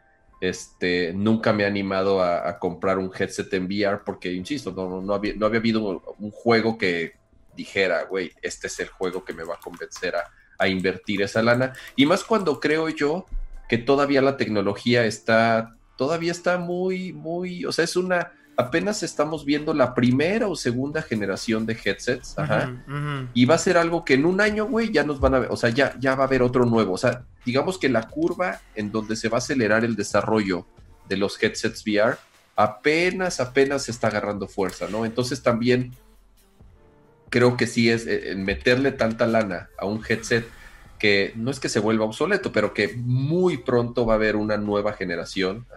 También creo que es, es, arriesgar arriesgar demasiado por lo que cuesta. Yo, yo estoy de acuerdo con la primera parte de lo que dices, pero creo que, o, sea, con, con, respecto al tema de, de como esta etapa o generación del VR, ¿no? Pero, pero también por otro lado te diría, Kama, que hoy en día eh, tener un, un eh, ¿cómo decirlo? O sea, un, si hacemos un análisis de lo que ha pasado con los VR headsets en los últimos años, si tú ahorita dices, güey, necesito el mejor momento para comprar un VR headset, pues es como la pinche historia de siempre de cuál es el mejor momento para comprar un celular, cuál es el mejor momento para comprar esto, lo otro, aquello. O sea, Nunca hay un mejor momento, güey. Esa es la realidad. y menos con de celulares o de tarjetas de video ya está madura. O sea, ya sabes perfectamente qué es lo que va a suceder. De acuerdo, pero yo creo que ya pasamos también ese punto en el VR de varias formas, Cama. Porque yo lo comentaba en otros Nerdcore. Para mí, por ejemplo, el Oculus Quest en este momento, definitivamente es eh, como el, el breaking point para mí por varias razones. El Oculus Quest cuesta 400 dólares, güey. No necesitas una PC. Sin embargo, si tienes una PC, puedes conectarla ahora. Acaban de lanzar el beta y ahorita podemos hablar de eso, esta noticia esta semana. Acaban de lanzar el beta de Oculus Link, que es este nuevo servicio en donde conectas el Oculus Quest con un cable USB-C eh, a tu PC y si tienes una tarjeta de video decente, puedes correr juegos de Rift y puedes correr juegos de Steam VR, güey. Lo cual es increíble, güey, porque esencialmente se vuelve un visor que también es compatible con esos dispositivos. Entonces, están empezando a pasar cosas, Kama, que ya creo que están facilitando la entrada para estos formatos. Estoy de acuerdo. están empezando. Están empezando, están empezando. Sí estoy de acuerdo que en un año, posiblemente un Quest 2 va a estar mucho mejor, seguramente va a tener mejor refresh rate, seguramente van a tener mejor duración de la batería, seguramente van a pulir eh, eh, la interacción justamente No, la resolución de la pantalla siguen siendo la, siguen siendo pantallas de resoluciones medio bajonas. No, no, bueno, el, el, Quest es increíble, güey. O sea, la diferencia del Quest al Vive de hace cinco años, cama, o de hace, no de hace cinco años, pero de hace dos años, güey, del Vive de hace dos años. Ves el Quest y dices, güey, la diferencia es notoria, güey es notoria. Eh, o sea, en ese sentido creo que no han dejado de evolucionar. Insisto, sí hay más camino por recorrer, sin duda. Pero si ahorita realmente quieres entrarle, güey, y, estás pensando así de, madres, a ver, Half-Life puede ser la razón por la cual finalmente le entre, neta, ahorita puedes comprar un Quest y no te estás equivocando, güey, porque vas a correrlo con Link en Steam VR y al final del día va a ser... Eh, eh, pues como tu puerta de entrada a todo este mundo. No es un headset que te va a durar dos meses, güey, tampoco. O sea, te quedas con tu Quest, sigues jugando con el cable, güey, en tu PC y seguramente estarás con ese headset tres o cuatro años, güey. Y, no creo que vayas a tener mucho problema. Recordemos que al final, por ejemplo, con el tema del, del Quest y cuando lo conectas con el Oculus Link a tu PC, el visor es eso, güey, un visor. Realmente es más importante que es lo que tengas en tu PC qué tarjeta de video pues tienes ahí y demás. Entonces, no sé, o sea, siento que hay buenas. Hay, buenas, hay buenos incentivos para entrarle ahorita. Eso, eso es lo que yo diría que. ¿Cuánto, cuesta el, el, headset de Valve? Como mil dólares, güey. Este, empieza en mil dólares. Exacto, ¿no? O sea, diga, y, pero, ¿y es el, y es el high-end? O sea, es el, es el Ferrari de los VR. Hay cosas más high-end, pero que son como más de uso industrial y como para B2B y cosas así. Pero digamos... Y supongo que el mercado está limitado, no lo venden en México, supongo. Sí, el, el, el, Index ni siquiera lo venden en México. Eh, o sea, pero solo Estados Unidos solo, y... Premium markets, ¿no? Este, Japón, Estados Unidos y demás. O sea, sí, sí, eh, el, el tope de gama de headsets del consumidor final, sí es el Index. Pero creo yo que el entry level, güey, que era, pues de cierta manera, o ahora, es el entry level, el Quest, es una gran, gran, gran oferta por 400 dólares, güey. Pero tú crees que, pero además, el tema es que necesita controles, ¿no? No, no, trae los controles. Ah, ya trae sus controles. Sí, y además el Quest, acuérdate que ya no usa estos sensores y torres que tenías que poner como el HTC Vive y, y el Oculus Rift que tenías que poner una cámara Pues el Quest enfrente. está todo aquí. Exacto. Ya. Ahí, ahí lo trae Pato todo, güey. Y de Pato, hecho... tú no tienes PC, me lo vas a tener que dar para jugar Half-Life. No, obviamente. No, y además si tiene PC, pinche Pato, güey, ya. No, Ajá. no se le Ya hagas de tengo mi pedo, PC güey. Master Race. Este, Ah, sí, entonces, eh, mi punto es, justo, güey, ya no necesitas todo este setup, güey. Ya solamente te pones el pinche casco y te pones a jugar, güey. Eh, traes ya los controles, estos son los controles del Quest. Lo voy a romper con los audífonos puestos, pero Mira. pues, aquí, o sea, ya con todo esto, ya trae todo encima. Aquí trae sus controlcitos y no necesitas tanto show. Oye, Pato, ese case que tienes es especial para el ese para el Ajá, Quest. o- Es el travel case oficial de, de Quest. No mames, está bien chingón, lo quiero, güey. A ver, enséñalo, Está güey. bien chido y batallé un chingo en conseguirlo. Ah, ¿sí? Ajá, no me digas estaba, Estaba, ¿cómo se llama? Este, out of stock. Fui a Nueva York a lo de Note, lo pedí y, me llegó ahí. hasta que fui a lo de Sonos después. Madres, Sí, pero o qué sea- chido está, güey. Ese es el pedo para llevarlo, la neta. Yo ahorita lo, lo ando cargando yo ahorita en una caja de zapatos, literal, güey. Sí, no, es que la caja sí es bastante Oye, estorbosa. Regre- Dime. regresando, regresando al juego. ¿sabes? Ya también lo que dije, chindo, sí lo tengo que jugar. Este, sí supiste, ¿no? Que, que Valve compró a, a- a este estudio pequeño, independiente, que se llama Camposanto. Ah, sí, güey. Entonces Camposanto está detrás de también, o sea, también es parte del development team de Half-Life. Y Olimos es parte del directo, o sea, creo que es- está en la dirección de arte del juego. No, no, o sea, tiene, tiene todos los ingredientes para que de verdad, este, o sea, sí, toda esa, digamos, eh, experiencia o percepción negativa que tenía al principio, la verdad sí, la fui perdiendo y, sí lo quiero jugar. La neta tengo un chingo de. Oye, y hablando de esto, güey, ahorita mientras estábamos hablando de, del Index, güey, acabo de ver la noticia, güey, que acaba de salir apenas hace 40 minutos, que Valve va a lanzar el Index VR headset en más países. Eh, y literal la noticia tiene 40 minutos. Efectivamente el precio es 999 dólares. Eh, como les decía, este es como el Ferrari de los VR headsets eh, de, consumo. ¿Por qué? Porque tiene una pantalla que tiene un refresh rate cabroncísimo. Creo que son 120 frames, eh, 120 hertz eh, la pantalla. Entonces, evidentemente, eso hace que sea la experiencia mucho más suave, mucho más inmersiva. El ángulo de visión es mucho más amplio. La resolución de la pantalla es mucho más grande. Entonces, obviamente, ¿Usa, estás usa pagando. los sensores todavía? No, no, no, también el index ya es inside out tracking. Ya lo de los sensores es cosa del pasado. Eso es generación 1 de VR. Esencialmente, ya hoy- ahorita de aquí para adelante, tanto el Rift S nuevo como eh, el, el Quest, como los nuevos, como el nuevo, eh, la nueva versión del HTC Vive Pro, como el Index, esencialmente el problema lo resolvieron con esta tecnología que se llama Inside Out Tracking, que es que tienen cámaras montadas.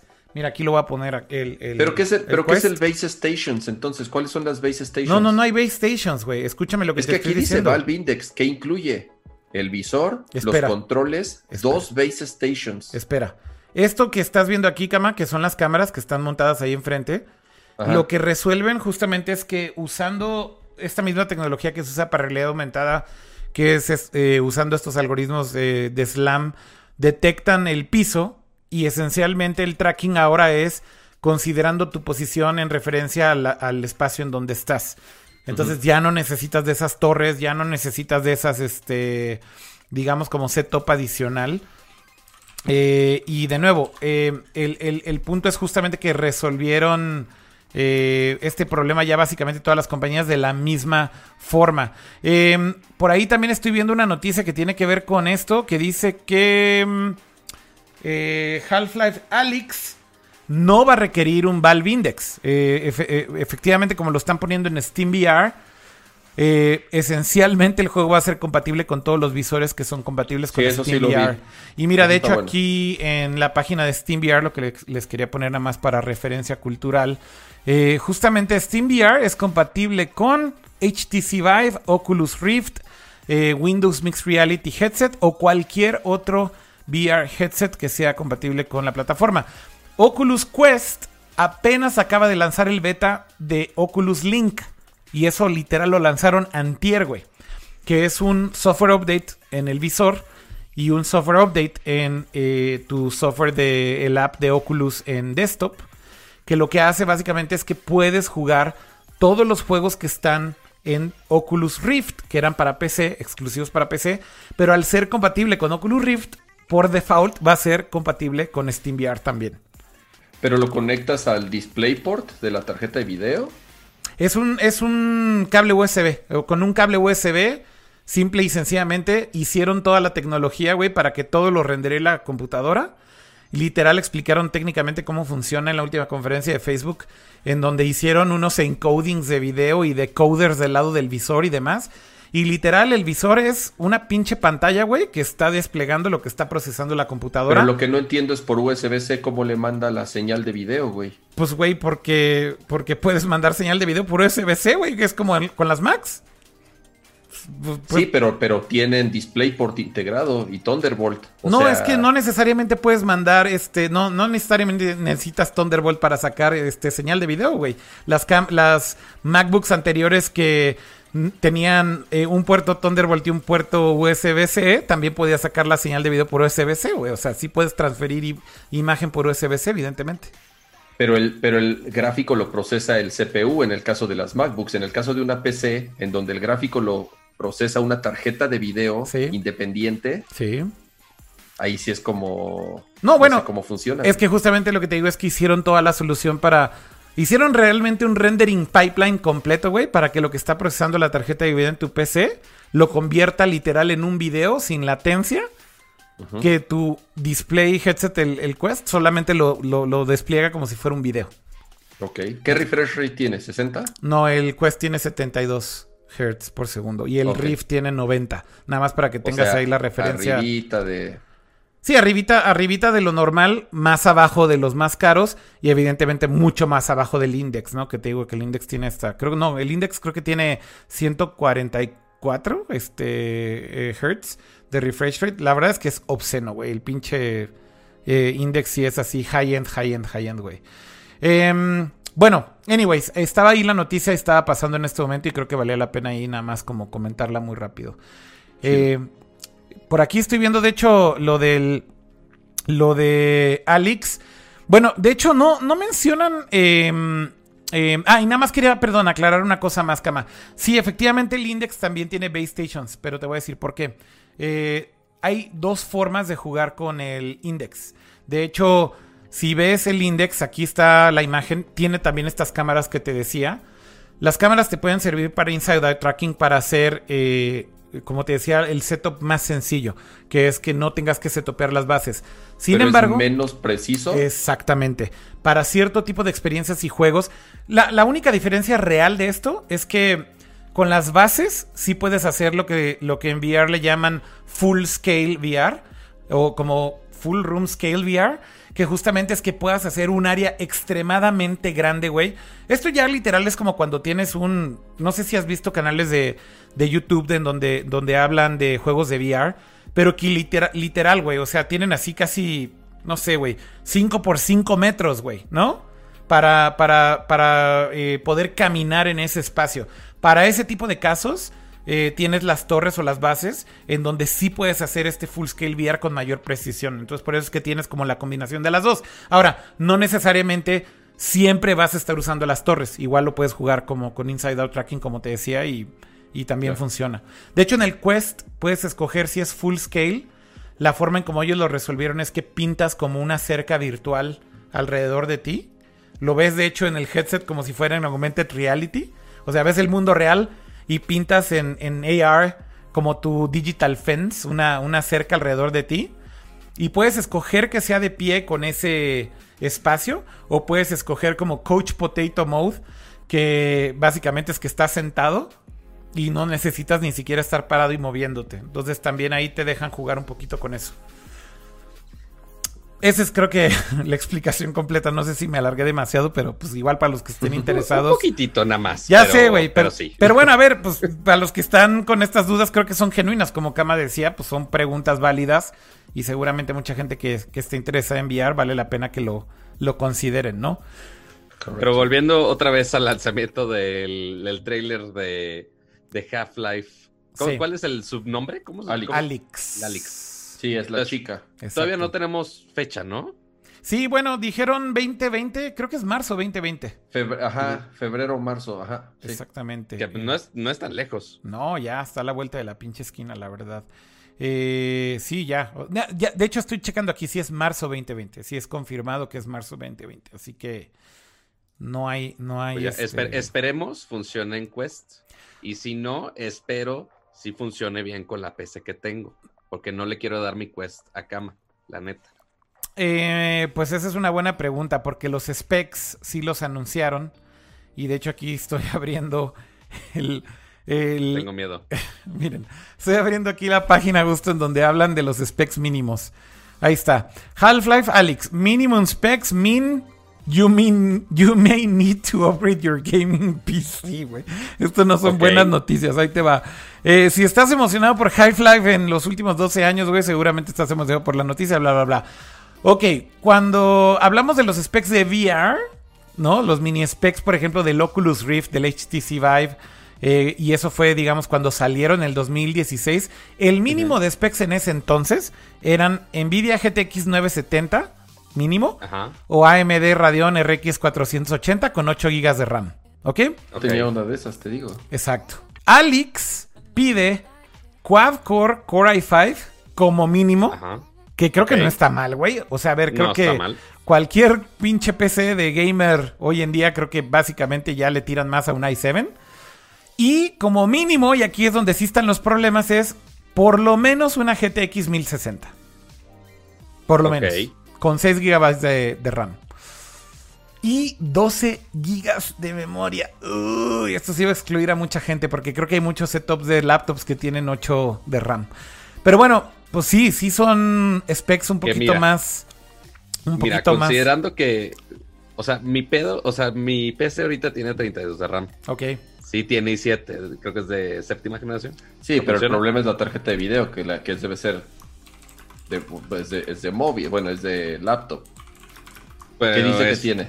Pero es una cuadro de 8 gigas. No, pero es que las cuadros no son para jugar, güey. Yo O sé, sea, ese es mi, yo sé, yo sé, yo sé. Ese es mi único posible pedo. O sea, porque al menos la cuadro, al menos como viene aquí, dice sí, VR y la chingada. Pero quién sabe cómo corra con esa madre. Porque Sí, esos que son los specs mínimos. Esos son los specs mínimos. Y eso quiere a decir seis, que. miedo, güey. a seis frames por segundo, pato, ya. No, obvio, no a 6 Oculus. frames por segundo, pero pues sí, ya nos lo imaginamos más chafita, ¿no, El, el, For- el Fortnite en 1080 sí me lo corre de ser Fortnite corre hasta en 60, celulares, pato, como el que te Yo robaron. sé, yo Así que- sé. Déjame, so- déjame soñar. Oigan, este. Creo que vale la pena decir que. Yo creo que más que. Más que la parte de que requiere VR.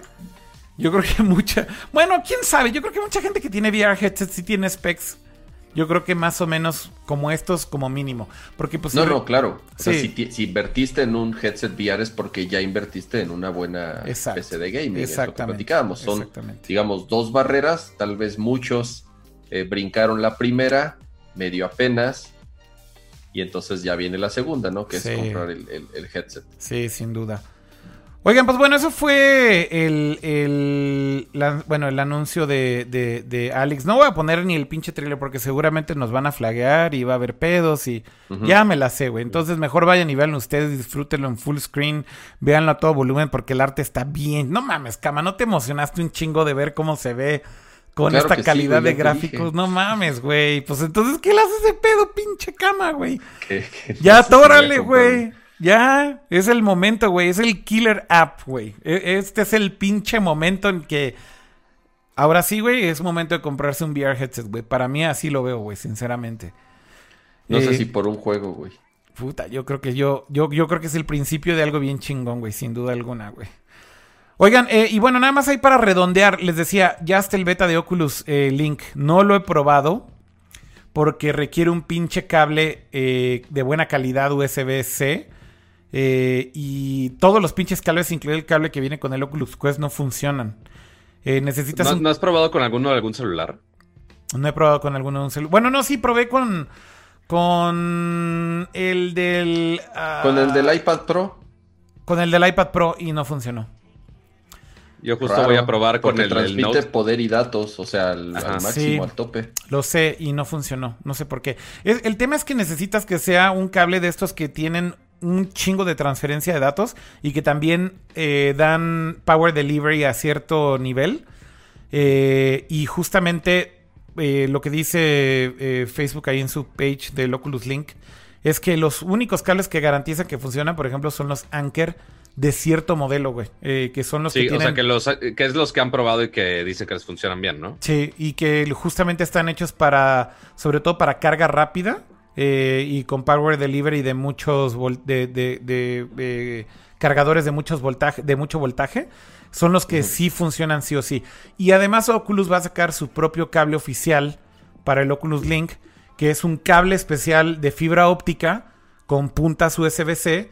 Eh, y que tiene la ventaja de que además de ser eh, fibra óptica y que va a garantizar que eso justamente no tenga latencia y demás, es un cable muy flexible, eh, entonces lo puedes extender y además es un cable muy largo, entonces eso también te va a ayudar a que no estés pegado ahí a la, a la PC, que es un problema que muchos de estos cables de transferencia rápida de datos USB-C son cortos. Son muy cortitos y pues no te sirven para jugar con, con VR, ¿no? Pero bueno, nada más era hacer como el comentario de ese anuncio, igual a mucha gente no le importa. Cambiemos eh, a un tema de videojuegos que seguramente sí va a ser de mucha importancia y de mucha relevancia para muchos gamers y sobre todo muy polémico y estoy hablando de el lanzamiento accidentado de Google Stadia. Pato. Accidentado es una palabra muy bondadosa. A ver, Pato, dale, dale. Soltémonos. Pues, pues miren, Stadia, pues ya conocemos cuál, cuál es el principio, que es todo el juego en la nube y que puedes jugar básicamente en, en, virtualmente cualquier dispositivo, desde un Chromecast, una tele, desde una laptop, entre otros dispositivos, hasta tu celular y que no necesitas nada más y que todo corre en la nube y ya.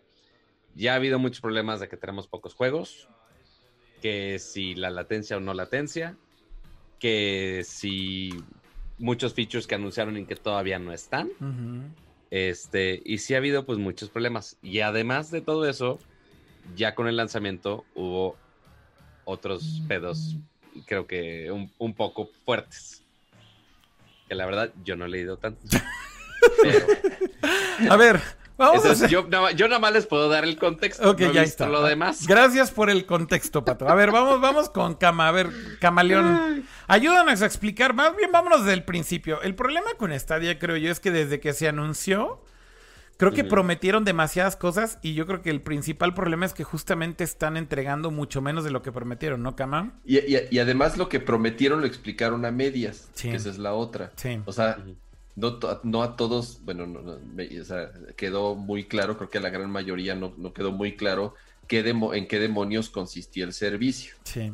Y ya lo hemos platicado en anteriores ocasiones. Pensaba, se pensaba que era el Netflix de los videojuegos y después dijeron, no, no, no. Si es un, si es un este, método de suscripción, pero no va a funcionar como ustedes creen. Ok, bueno, entonces ya sabemos que va a ser una suscripción. Después dijeron, vamos a tener juegos AAA, los mismos que ya están jugando hoy en día en sus consolas y en sus PCs. Ok, pero ¿cómo es la onda? ¿Me los van a meter en la suscripción? No, los tienes que pagar. Ok, ¿cuánto van a costar? 60 dólares. Ok, lo mismo que cuestan en, las, las, consolas o en, o en PC. Y después dijeron, ok, ¿cuántos juegos van a ser? No, pues estamos trabajando con todos los estudios, bla, bla, bla. Van a ser muchos. Bueno, sus muchos resultaron ser 12 juegos. Ajá. Que después aumentaron a 22, creo. 22, 23 juegos que son los que anunciaron ya para el lanzamiento. Entonces, bueno, de por sí hubo mucha confusión y muchos problemas en los distintos eventos en donde se anunció, eh, en donde se platicó de, de, qué se trataba el servicio. Después vino el tema de las preórdenes, ajá, que en teoría, según ellos, habían vendido más de los que habían pensado y por eso eh, no les iban a llegar a todos el día del lanzamiento. Pero ya después se coló la noticia que internamente se sabía que la demanda fue mucho menor de la que esperaban. O sea, que realmente no vendieron para nada lo que, lo que, ellos pensaban que iban a vender, justamente por todas por todo esto que sí por todas estas cosas sí o sea son la combinación de todas estas cosas eh, eh, es al final del día yo creo que fue un efecto que ni, ni siquiera le diría dominó sino entre más hablaban de los detalles como que más la gente decía, güey, ¿qué pedo? ¿Qué? O sea, Stadia está roto, güey, ¿no? Exactamente, ¿no? Y entonces, ¿qué pasa? Viene el, viene el día de lanzamiento. ¿Cómo funciona? ¿Cómo funcionó? Le empezaron a llegar este, a, las personas que ordenaron su, su Stadia, que les llamaron Founders, ajá, digamos, es esta edición especial para las primeras personas que ordenaron su Stadia. Les empezó a llegar, pero ¿cuál era el problema? Que para jugarlo, para conectarlo, necesitaban introducir un código. Tú llegas, conectas tu Chromecast, ajá, o bajabas la aplicación en tu laptop o en plataformas en donde estuvo disponible, conectabas tu controlito, ajá, te logueabas con tu cuenta y te decía, ok, ya vimos que ya te llegó, en unos momentos te va a llegar un código de autenticación a tu correo para que eches a andar tu, tu estadia. Y la gente pues esperó y esperó y esperó y esperó y nunca les llegó su código, güey. O sea, hay gente hoy en día que sigue esperando su código para poder jugar su estadia, güey. Entonces, obviamente Twitter está invadido de las cosas que puedes hacer con tu estadia mientras te llega tu código y es un bonito pisapapeles, es un bonito tope de puerta. Entonces, no sirve absolutamente para nada. Ajá. Cuando ellos lo que prometieron fue lo completamente opuesto, porque ellos te decían, no, güey, el problema hoy en día de las consolas es que sí, tienes el hardware, pero tienes que descargar el juego y después tienes que descargar updates y después tienes que firmar. Dice, no, no, eso es del pasado, nosotros lo vamos a resolver. Güey, la gente lleva tres o cuatro días sin, poder, sin poder echar a andar su estadia porque nunca recibieron el código, güey. Sí. Eso es eso es una, parte de las personas que ni siquiera han recibido su código, güey. Ahora, los que sí recibieron su código, vas, Akira, ¿qué ha pasado? Sí, no, terrible. Este, bueno, una, una, cosa que se hizo muy viral en Twitter, ¿no? Este, el día de ayer, fue justamente la reseña del Washington Post de, de Stadia en donde literal el güey, o sea, digo, creo que también fue una forma muy culera y directa de exponerlos y de exhibirlos, pero literal el güey puso, esta es mi reseña de Google Stadia y pone un GIF en donde literal es el güey volteando a la cámara con su mano lista a darle un, un este, tecladazo a la barra de espacio de su teclado y así como esperando el momento, güey, después el güey le da la barra de espacio y ves el pinche delay que hay, güey, entre que le da el pinche teclazo y brinca el pinche personaje, güey. Y literal. Sí, segundo y medio, dos sí, segundos. así con una pinche latencia y lag terrible. Y luego ya el güey dice, bueno, no, ya en serio, esta es mi reseña. Y ya pone el link de, de, su reseña completa en el Washington Post. Y bueno, al final el día, a ver, eso es PR súper malo para un servicio que es de streaming, ¿no? Porque ¿cuánto tiempo lleva hablando Google de que su tecnología, su nube, güey, que el servicio va a funcionar perfecto, que los requirements o los requerimientos mínimos de tu conexión no eran tan altos, que garantizaban que, en no iba a tener el juego y funcionando perfecto. que, el, que el control se conecta directamente al Wi-Fi, güey, para reducir la latencia todavía más. O sea, como todas estas pinches cosas, ¿no? Este. O sea, al final creo que el problema justamente es que la gente que sí tuvo el acceso y que está jugando está reportando un montón de problemas, ¿no? Este, problemas de lag, problemas de latencia, problemas del servicio, etcétera. Yo de resolución, el juego se ve y de la calidad del stream y de la calidad del stream, ¿no? Que tiene demasiados artefactos, este, como muchos artefactos justamente cuando estás viendo un video comprimido por internet, eh, sobre todo cuando estás viendo en tiempo real, cuando es streaming, pues sí es muy común ver artefactos y ver cómo está ajustando el bitrate dependiendo de la velocidad de tu conexión. Entonces lo que sucede es que cuando sube y baja tu, tu, conexión, si no es muy estable, pues lo que sucede es que sí ves los artefactos. Sin embargo, hay mucha gente que dice, oye, güey, yo tengo una conexión de 100 megabits por segundo de bajada. Y, los estoy y conectados por cable. Y conectados por, cable y por Ethernet y demás. Se suponía que esta iba a funcionar perfecto con esto y estoy viendo pinche video todo gacho en mi, en mi, en mi juego. Entonces, puta, güey, o sea, todo esto, ¿no? Ya le empiezas a sumar. Aparte es un era un güey que vivía, dice, no mames, podría ir casi, casi, podría agarrar ahorita mi coche y llegar al campus de Google en 25 minutos, güey. O sea, no podría estar más cerca de los data centers. Imagínate a alguien, güey, que no tiene un data center cerca. Sí, ese es un tema que además he discutido una y otra vez, ¿no? Que depende mucho justo de dónde vives, en dónde está el data center, cuál es la distancia de ese data center, cuál es tu conexión, cuál es tu salida de ese data center, ¿no? O sea, por dónde va ese ese backbone cuando haces un trace route, por ejemplo, ¿no? Y ves como todo el trayecto de tu, de tu ping o de tu paquete de datos, ahí te das cuenta también qué tan lejos estás de tu troncal o de tu carrier y todo eso influye al final del día con estos servicios, ¿no? Este... Y bueno, pues yo creo que lo más roto de todo, Cama, al final, yo creo que lo que más ha hecho que la gente esté tan decepcionada de todo esto es el catálogo de juegos lo actualizaron un día antes. O sea, hay que ser justos y decir, de 11. no, no, no, 12 está muy. O sea, digo. De 11, ¿Eran 11 o 12 juegos? Ya ni sé. ¿11? 12. 12, ok. 11 o 12, ajá. Va. De 12 juegos, güey, un día antes dijeron, no, güey, tenemos 22, güey. Este. Pero pues, la neta es que, güey, ven los 22 juegos que tienen y es así como, güey, ok. Gracias, I guess. Este. Pero la además salió a medias el servicio, porque la versión Pro dicen que va a estar disponible hasta el año que entra. Ajá. No, no, no, la, versión Pro es la que está disponible ahorita, cámara. Ah, la, versión, gratuita. la versión Pro es la que salió y la versión, digamos, eh, free es la que Exacto. Eh, va a estar próximamente.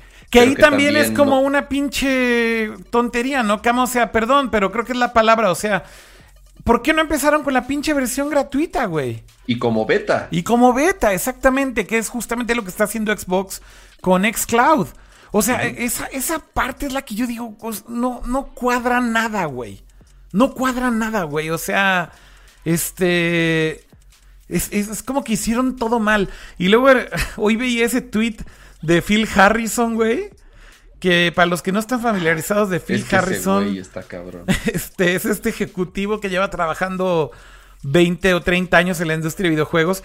Que ha trabajado en PlayStation, ha trabajado en Xbox y ahora es quien lleva o, dirige todo Stadia.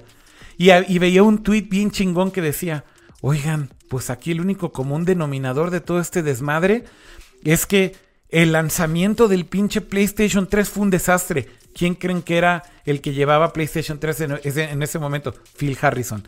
El lanzamiento del Xbox 360, eh, no, del Xbox One. No, del Xbox One. Del Xbox One fue un desastre, güey. ¿Quién llevaba este Xbox One en ese momento? Phil Harrison, güey. Y ahora el lanzamiento de Stadia es terrible. ¿Y quién lo lleva? Phil Harrison.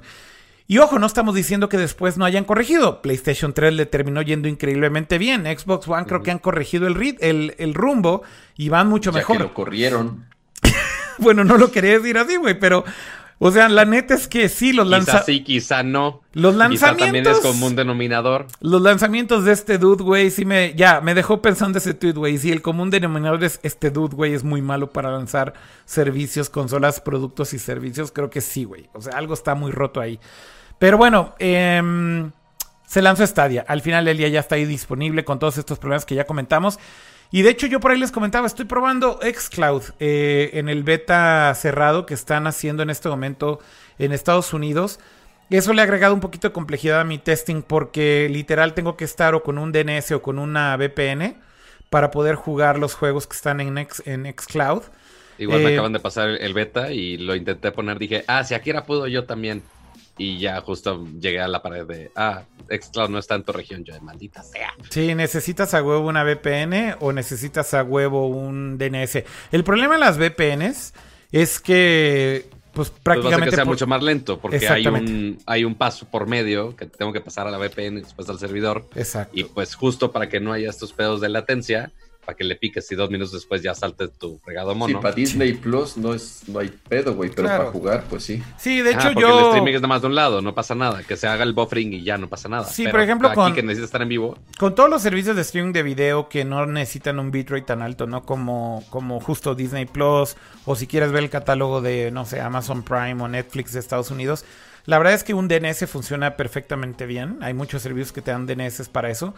Pero, pero sí, justo cuando la latencia es el problema más grande que tienes para jugar un videojuego en tiempo real, eh, pues cuando le agregas el layer del DNS o del, o del VPN, tienes una latencia adicional que alenta el tráfico, evidentemente, y, eso rompe la experiencia. Entonces, la verdad es que mi experiencia poca que he tenido con Xcloud, estoy jugándolo en un en el Galaxy Note, en el Galaxy Note 10, eh, con el control de Xbox eh, con pairing de Bluetooth ha sido relativamente mala, pero yo asumo que tiene mucho que ver con que no he encontrado ni una VPN ni un DNS que funcione lo suficientemente rápido y eso que pues tengo una conexión bastante decente de download. Tengo 250 este, megabits de bajada. Entonces, con todo y todo, creo que el problema sí tiene mucho que ver con eso. Y también, y esto creo que es el problema más grave de mi testing con Xcloud, estoy 99% seguro que el verdadero problema es que los servers de Xcloud no han de estar en México ni cerca, güey. O sea, como el testing es en ciertas regiones, empezando por Estados Unidos, estoy seguro que los data centers del beta de Xcloud están nada más en Estados Unidos y eso todavía agrega más latencia. Sí, tu ping debe de ser de 500, 600 milisegundos, o sea... Mira, no puedo, no, no he medido el medio segundo y un, o sea, medio segundo de delay, por lo menos, sí. No he medido el ping, pero sí, seguramente es altísimo. Este, y eso obviamente, pues sí, cuando estás jugando te, te, das cuenta que sí tienes un pinche lag terrible. Entonces, bueno, no es la, la forma más óptima de probarlo, pero lo que sí voy a decir, güey, es que Xcloud, algo que tiene bien chingón, güey, es que como ya habíamos comentado en el Nerdcore pasado, combina un chingo de cosas bien padres. Te van a combinar tu suscripción de Game Pass con tu librería propia de juegos. Y ya con esas dos, güey, no mames, la oferta de contenido está bien chingona en Xcloud. O sea, este, qué mejor, güey, que tener la suscripción de Game Pass, que la neta están haciendo un gran trabajo con juegos bien chingones, con juegos en Day One bien chingones. Eh, y encima de eso, que puedes streamear todos los juegos que ya tienes y que si compras físicamente o digitales, eh, básicamente es la misma licencia para usar el servicio de streaming, güey, eso va a destruir a Google, güey. O sea, eso Stadia es donde también se están disparando en el pie. O bueno, no es que se estén disparando en el pie, es que no les queda de otra, güey. O sea, el modelo de negocio... Se, notó evidentemente que, o sea, pues Google, nadie como Google, o, o sea, eh, en, temas de infraestructura, o sea, se enfocaron tanto en los temas de la infraestructura que dejaron de lado el, el, tema importante, que era el de los juegos como tal, o sea, eh, y es donde obviamente se notó que son pues, novatos en este tema, a pesar de que han comprado estudios, pero toda, o sea, apenas van a empezar a desarrollar juegos, van a seguir comprando estudios obviamente para, para desarrollar sus propios juegos, pero, pero por más de que contrataron a un veterano de la industria, pues sí se notó realmente que, que, que que son los novatos en esto y pues a pesar de tener, insisto, la, infraestructura adecuada les, les, falló. Mira, yo, yo creo, Kama, que más que novatos, porque Phil Harrison no es ningún novato, yo creo que el problema real de Google... quitando ese güey, ajá. Quitando ese güey, yo, yo te diría que el problema real que tiene Google es más bien que los publishers y los, los developers, que son los dueños de los juegos, lo que le están diciendo a, a Google es Güey, está chingón, tienes tu plataforma, es de streaming, todo está poca madre. Bueno, güey, el juego te va a costar tanto y pues por ende entonces yo lo quiero poner a este precio que es full price. ¿Cuánto cuesta un juego? 60 dólares, güey. O sea, yo creo que yo creo que Google sí es parte del problema, pero definitivamente yo creo que también parte del problema, güey, que no es un problema, más bien es lo justo para un developer es, güey, pues yo te estoy vendiendo un juego, lo voy a vender en el precio en que lo vendería en cualquier otra plataforma. Y si al final tú estás compitiendo, güey, diciendo que no necesitas una consola, ¿no? O sea, ese es el selling point de Google. No necesitas una consola ya, güey, puedes streamear todo lo que quieras. Pues sí, güey, pero al final el, el juego cuesta lo mismo. O sea, si eres un indie, igual y si aceptas. o sea, eventualmente no. O sea, qué padre sí todo esto de que no te que gastar una consola, pero justo el esquema, el modelo de negocio de, de cómo tienen los juegos no ha cambiado por ahora. Este, y realmente, aparentemente, no lograron hacer una negociación para tener otro esquema de juegos como este decía mucho, muchos que iba a ser Netflix. Pues, pues no, no llegaron a ese punto. Estaría chingón. O sea, que sea tipo eh, One Pass. ¿Qué es? Xbox One Pass de. Game Pass. Game Pass, perdón. Game Pass. Ya, ya quiero que todo sea One porque Xbox. Este, como Game Pass, que pues ok, todo está disponible nada más por ese solo precio, estaría chingón que pudieran realmente llegar a ese esquema y que funcione con Stadia. Pero igual tenemos que ver si cambian, si se quedan así, si eventualmente muere, si sobrevive, no lo sé, tenemos que ver. Sí, yo creo que, yo creo que eso que dices, Pato, es un muy buen punto. No es bien importante recordar que lo que se asumía es que iba a ser de suscripción. Yo creo que el problema justamente es que convencer a los developers para hacer un modelo de suscripción es extremadamente difícil y pocas compañías creo que están en una buena posición. Mira, por ejemplo, algo que sé... Eh, Porque también está la, la, la, otra idea de, ok, hacer como paquetes de streaming de cada developer, por ejemplo. Porque ahorita el que está muy subido con Stadia es Ubisoft. Y también algunos este, developers tienen su... Eh, ¿Quién fue? EA, que tenía su EA Pass también. EA Access este, igual tenías tu suscripción, pero únicamente para títulos de EA. Entonces, igual si Google daba la puerta para la plataforma y podías dar el streaming de, la suscripción de cada developer y que cada quien pusiera de, oye, si le entro al paquete de streaming, yo le entro nada más al juego completo. Quizá pudiera haber dado otras opciones. Aquí hay un, hay un tema bien importante que es muy importante porque es el trasfondo de todo esto. La razón por la cual Apple Arcade y la razón por la cual Game Pass de Xbox pueden ofrecer una suscripción tan barata con un catálogo de juegos tan grande, porque hay que reconocerlo aquí, por ejemplo, justo estaba leyendo aquí Yoshi Lolo en el chat que está diciendo, por otro lado, Apple Arcade lo está haciendo extremadamente bien, y sí, también Game Pass de Xbox lo están haciendo extremadamente bien. ¿Por qué ellos por pueden? la base que ya tienen. No, no, güey, no es la base, güey, es todavía más cabrón, güey, es un detallito pequeñísimo, güey, que creo que Google no está haciendo o no hizo bien. Eh, en el caso de, Game Pass y en el caso de Apple Arcade, güey, lo que están haciendo estas dos compañías, sí, la base instalada influye muchísimo, Kama, tienes toda la razón, pero todavía más importante, güey, están pagando por ese contenido, güey.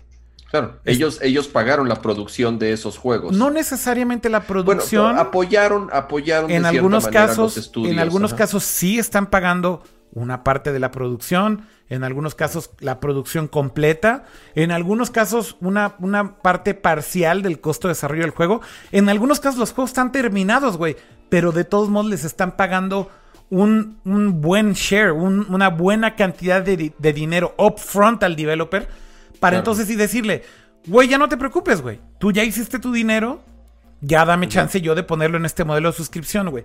Y, pues ahí la, la negociación fue bastante más llamativa a comparación de ay, güey, pues a ver cuánto te damos de regalías de streaming. Es que. O quién sabe cómo fue la negociación. Exacto, a lo mejor Google trató de ir por ese modelo en decir, oye, güey, dame tu catálogo, lo ponemos ahí y te damos un revenue share de lo que te toque de acuerdo a lo que la gente juegue. Y pues, güey, pinches developers han de haber dicho. Y, y mira, esto es real. Están aprendiendo de todas las pendejadas y los errores de la, de del streaming wars de Netflix, de este Amazon Prime Video. Que se los Spotify, entre las patas, güey, son los más cerdos. Son los más cerdos de todo Spotify, güey. O sea, el modelo Spotify, yo sigo insistiendo, es el peor de todos los putos modelos, güey. Porque justo cuando eres un artista, güey, y pones tu música en Spotify y te llega tu pinche recibito al final del mes y te dicen, aquí están tus 27 centavos de dólar por las tres canciones que se reprodu que, que tuviste de reproducción. Felicidades, güey, sigue haciendo música. O sea, ahí es cuando te das cuenta justo que esos modelos, güey, o sea, para mí justo están completamente rotos porque no aprecian absolutamente nada lo difícil que es crear este tipo de contenidos. Sea música, sea video y evidentemente videojuegos. Cuesta dinero, güey, cuesta tiempo, cuesta trabajo, güey. Entonces, la razón por la cual Apple y Microsoft lo pueden hacer es porque reconocen el pinche esfuerzo, güey, que esto representa, porque le están pagando un fair share a los developers, güey. Sí, seguramente no les están pagando, digo, además de la lana que les dieron ahora sí que por Adela, no les están pagando por número de descargas, güey. Es nosotros seleccionamos tu juego. Exacto. Tenemos güey, seguramente en algún momento van a decir cuántos suscriptores tienen, pero van a tener sin ningún pedo 40, 50 millones de suscriptores, güey. Sí. Imagínate, y, te va a tocar un porcentaje fijo de esos suscriptores, güey, sin importar cuántas veces te descarguen. Sí. Güey, lo están haciendo bien. Esa es la diferencia. Sí, yo, yo estoy seguro que Google fue por el modelo Spotify o el modelo Netflix y todo el mundo le dijo, ¿sabes qué, güey? Huevos, güey. Este... Sí, huevos, güey. Te vendo mi juego en 60 dólares y la gente lo va a pagar como si lo comprara en PlayStation 5, güey. ¿Querías mi juego, güey? ¿Querías mi juego? Ahí está el juego, güey. Nada más que lo voy a vender en el precio que siempre lo he vendido, güey. Y es donde esos güeyes se quedaron así de ching, güey, pero yo además estoy vendiendo una suscripción. Exacto. Y también estoy vendiendo un control. Exacto. Y entonces ya, ya la gente ya lo se ve y complicó, güey. No es, no, es, no es negocio, güey. ¿Dónde quedó la pinche magia de esto, güey? Sí, güey. Ahí es donde se les complicó todo. Y además también está el riesgo ahí latente de que Google no tiene precisamente el mejor track record, güey, de, de sus servicios, en el sentido en el que lanzan algo y en un par de años igual dicen, ¿sabes qué? No funcionó y lo matan, güey, pero y lo matan sin piedad, güey. Con todo sí, porque y aparte que... justo el, lo que discutíamos la vez pasada, de, Sí. oye, sabemos que los servicios de Google los pueden matar en cualquier momento y les vale madre. O sea, imagínate un amigo que trabaja en Google cuando estaba empezando todo el rollo del Google Home, se fue por Alexa porque dijo, ok, no le quiero invertir a un Google Home porque no sé si va a sobrevivir el siguiente año. Es- Este, Eso es y real. pues justo con esto, sab- sabiendo, bueno, más bien con la duda de, de si va a sobrevivir o no el servicio, gastar 60 dólares por el juego. Claro. O sea, deja Con que el sea miedo a que- digital. Con el miedo a que O sea, mañana le dan shutdown y valiste madre, ¿no? Ya vale madre. Güey, mañana le dan shutdown. O sea, incluso empezó a haber confusión entre la gente porque decían, a ver, yo compré mi juego. Ahí es donde se te, o sea, te- porque hasta salió en varios medios que dijeron, puta, estos güeyes son un desmadre, o sea, ni siquiera entre ellos se ponen de acuerdo. Porque preguntó alguien en Twitter, oigan, a ver, yo ya compré este Borderlands 3, pagué mis 60 dólares por Stadia y estoy pagando mi suscripción de Stadia Pro. ¿Qué pasa si dejo de pagar mi suscripción de Stadia? ¿Pierdo mi juego? Y un güey le, y le contestan, sí, tienes que seguir, tienes que seguir pagando tu suscripción. Entonces sí de, a ver, güey, entonces a pesar de que pagué 60 dólares, tengo que mantener una suscripción para seguir jugando. Y ya después salieron a decir, no, no, no, no, no, no, no, no, tu juego va a ser tuyo. Ajá. Pero, güey, o sea, entre ellos traen un desmadre de PR que, que, que, que hoy en día este, sigue siendo un problema desde, igual que ha sido desde el día uno que lo Sí, anunciaron. Sí, exactamente. Eso, eso está muy cabrón. Pues bueno, anyways, eh, ya veremos a ver si corrigen el rumbo o no eh, Google con Stadia. La tienen difícil, sinceramente. Creo que hay más competencia que nunca, hay más oferta que nunca, hay nuevas tiendas, hay nuevos modelos de negocio. Y más con lo que salió de Amazon esta semana. Sí, güey, esa noticia también fue una pinche bomba y ha de haber sido un balde de agua frío para, para Google, güey, porque, pues sí, efectivamente, eh, por ahí ya se corrió el rumor, esto es una noticia que se reportó por ahí en varios medios, en donde, Pues pues... salió en cine, de hecho. Sí, salió en Cinet. Donde efectivamente, eh, pues ya, si el río agua es porque. Si, si el río suena es porque agua lleva. Y, y aquí aplica el, el dicho perfectamente bien porque eh, básicamente se está confirmando que Amazon está trabajando en su propio sistema o servicio de streaming de videojuegos que van a integrar con Twitch. Y esto es una noticia bastante cabrona, ¿no? Yo creo que cuando, cuando Google pi- pichó Stadia, evidentemente el poder que tiene YouTube, ¿no? Y la idea de que va a estar integrado con YouTube y le vas a poder dar play desde el... Güey, eso- ¿te acuerdas cómo? No mames, güey, ya Ay, güey, ya te burlas, güey, nada más, güey. No ya. mames. Say what?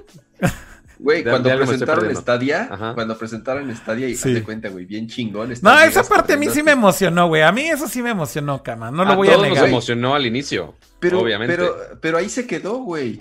Es el demo de la ballena en el, en el, en el gimnasio. En el Magic. Leap, güey. Es el demo del Magic Leap, güey. O sea, güey, llegabas corriendo a tu sala y entonces están tus hijos así, casi, casi viendo YouTube, así, papá, quiero jugar ese juego. Y entonces les decía, no te preocupes, hijo. Agarraban el control de Stadia, lanzar juego y en tiempo real se, se o sea, lanzaban el juego y, conti- y, güey, hasta interactuaban con el youtuber que estaba jugando. No, no, una, una locura, güey, que... A ver, güey, o sea, Si logran hacerlo, pasar, güey. güey. No, no. eh, Yo creo que Google sí puede hacer eso, Cama. O sea, la neta también ahí no creo que estén vendiendo humo, güey. Porque O sea, ahí. sí podrían, nada más. Sí. no me, O- o sea, me- no, sea, ahorita me- no me- ciertamente no me, fallaron. están ayudando mucho a creerle. Mira, no, Ah, no se están O sea, ayudando la, mucho. la ejecución la fallaron mucho, muy cabrón, pero de que, ten- de que tienen potencial para hacerlo, sí. No, no creo que no tengan la capacidad para no dar esos features. Tampoco fue algo así, algo tan pero les ballena, faltó decir, pero les faltó poner las letras.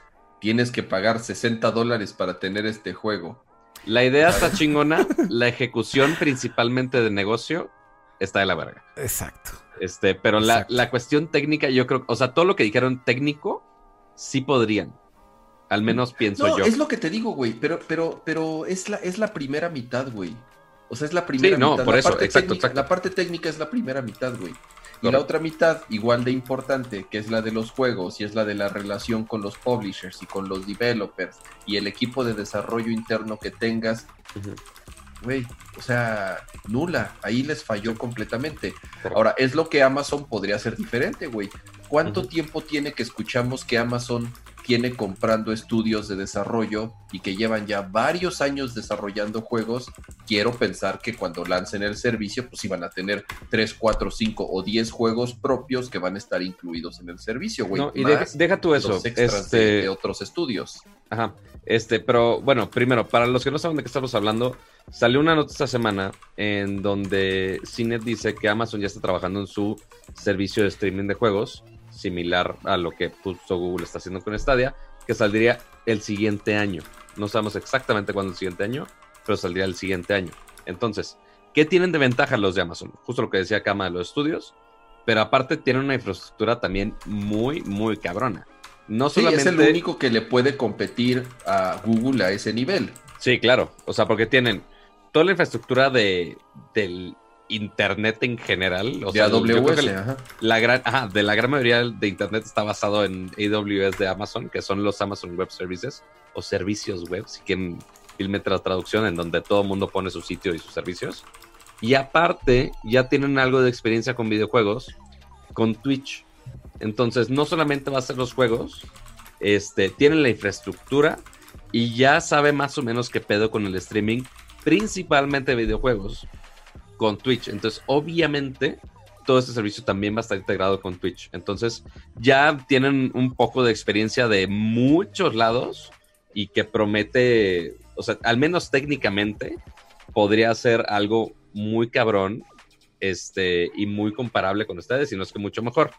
Vamos a tener que ver igual, o sea, el mismo pedo que ahorita tenemos con Stadia. No dudo en lo absoluto que Amazon no pueda hacerlo, que lo pueda hacer técnicamente.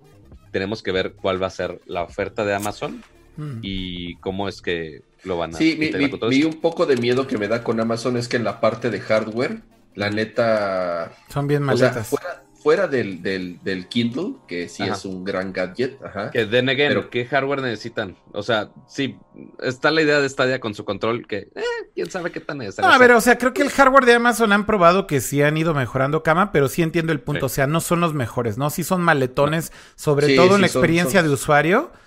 O sea, yo excluiría Oh, todo lo sí. que es todo El Kindle. no, el Kindle y también excluiría los Echo, porque al final la interacción es por Alexa. Entonces la Pues sí, experiencia de usuario ahí pero, es, pero los es ecos, buena. Pero los ecos como tal, el, el hardware es, es, es, es un hardware Pero ha mejorado, chafín, pero ha mejorado. ha mejorado. Ha mejorado, ha mejorado. O sea, No, si no, tú no, ves la, primera versión muchísimo. a lo que vimos, por ejemplo, en el evento de, Ah, eso de- sí, del sí, estudio. evidentemente o ha mejorado muchísimo. no mames, o sea, están años luz. Pero sus tabletas son un body. Es a lo que voy, es que por eso lo único que rescato de hardware de Amazon, como tú dices, es Kindle y Echo. Pero Echo, pero Echo, güey, es porque la interfaz para mí es que es justo, como es Alexa y es por voz y es muy bueno, la experiencia es muy buena. Todo lo demás que han hecho de hardware, güey, es un pinche desastre, güey. O sea, para mí, el, o sí, el, el, el, el pinche celular ese con pantalla Ese es tridimensional. güey. No, ese es el que se lleva las Era palmas. ¿no? Fire, algo, ¿no? Fire El Phone. Fire Phone. Este, güey, no mames. O sea, Pero sí, es, en, en sí, el- la experiencia de software, todo el UX de Amazon es de muy las cosas malo. más. Es o malo, sea, es fue- malo, es fuera de la tienda. Y fuera de Alexa. El sitio. Y fuera de Alexa. o sea, no, no, no, no. Alexa, o sea, si usas el app de Alexa es la cosa más horrible del mundo. ah, bueno, ya te entendí. terrible. Si es Alexa por voz está bien, pero si es Alexa No, desde el no app es Alexa, horrible. no me respondas. El, el, el, o sea, el, el tema de diseño, güey. O sea, si tú ves a. Si tú quisieras como ordenar. Obviamente pu- puede ser muy subjetivo. Pero en cómo es la experiencia de. y cómo es el- el- el- la cultura de diseño en Amazon. Es el último de todos. Sí, es pésima. A mí, por Es ejemplo, todavía me vuela la tapa de los sesos lo horroroso, güey, que es Amazon Prime Video. O sea, es, Pero es- ter- o sea, es, es una me- basura, me güey. frustra, me frustra un chingo usar Amazon Prime Sí, Video. a mí en también. mi- en mi- por Y- más que sea una tele de Y, güey, debo lo que decir... quieras, mil pesos, en la experiencia de ese app en específico es de las más horribles que hay. Sí, y sí, también sí. el estar conectando skills con el con el celular, el app de Alexa con los ecos. Es súper confusa, güey. Es súper confusa. Debo decir que yo soy bien fan de. Que me llevo muy bien con la de Amazon Devices. Yo soy, yo soy, yo soy muy fan de, de Prime Video del contenido. Y la neta es que hay contenido bien chingón. Pero cada que abro la, el app, sí digo, güey, así es una patada en los huevos antes de disfrutar de, de contenido bien chingón. O sea, dices, güey, ¿quién está diseñando estas cosas en Amazon, güey? Ya que te atraviesas de la mierda del app, ya encuentras buen contenido. Sí, sí. Pero, pues sí, pues no mamen. También hay, como dicen en el chat. fuera su primera Ahí en el chat también Verónica R en YouTube dice, el Amazon Fire también apesta, güey. Ese yo nada más lo he visto en video, güey. No, no tendría jamás un Fire. Es, ¿El Fire TV Stick o...? Sí. Yo a mi hijo... Yo a mi bueno, o el Fire, el otro, güey, el que es la cajita. Yo a mi hijo le compré una tableta de Amazon que según esto era para niños, ya sabes, porque venía así como súper resistente y, güey, además de que la interfaz es horrible, o sea, el pobre me, o sea, luego, luego agarró el pedo y me dijo, papá, esto, esto está lento, esto está feo, y así de, ya, ten, mi iPad, dijo, usa, usa algo bueno de verdad. qué mal.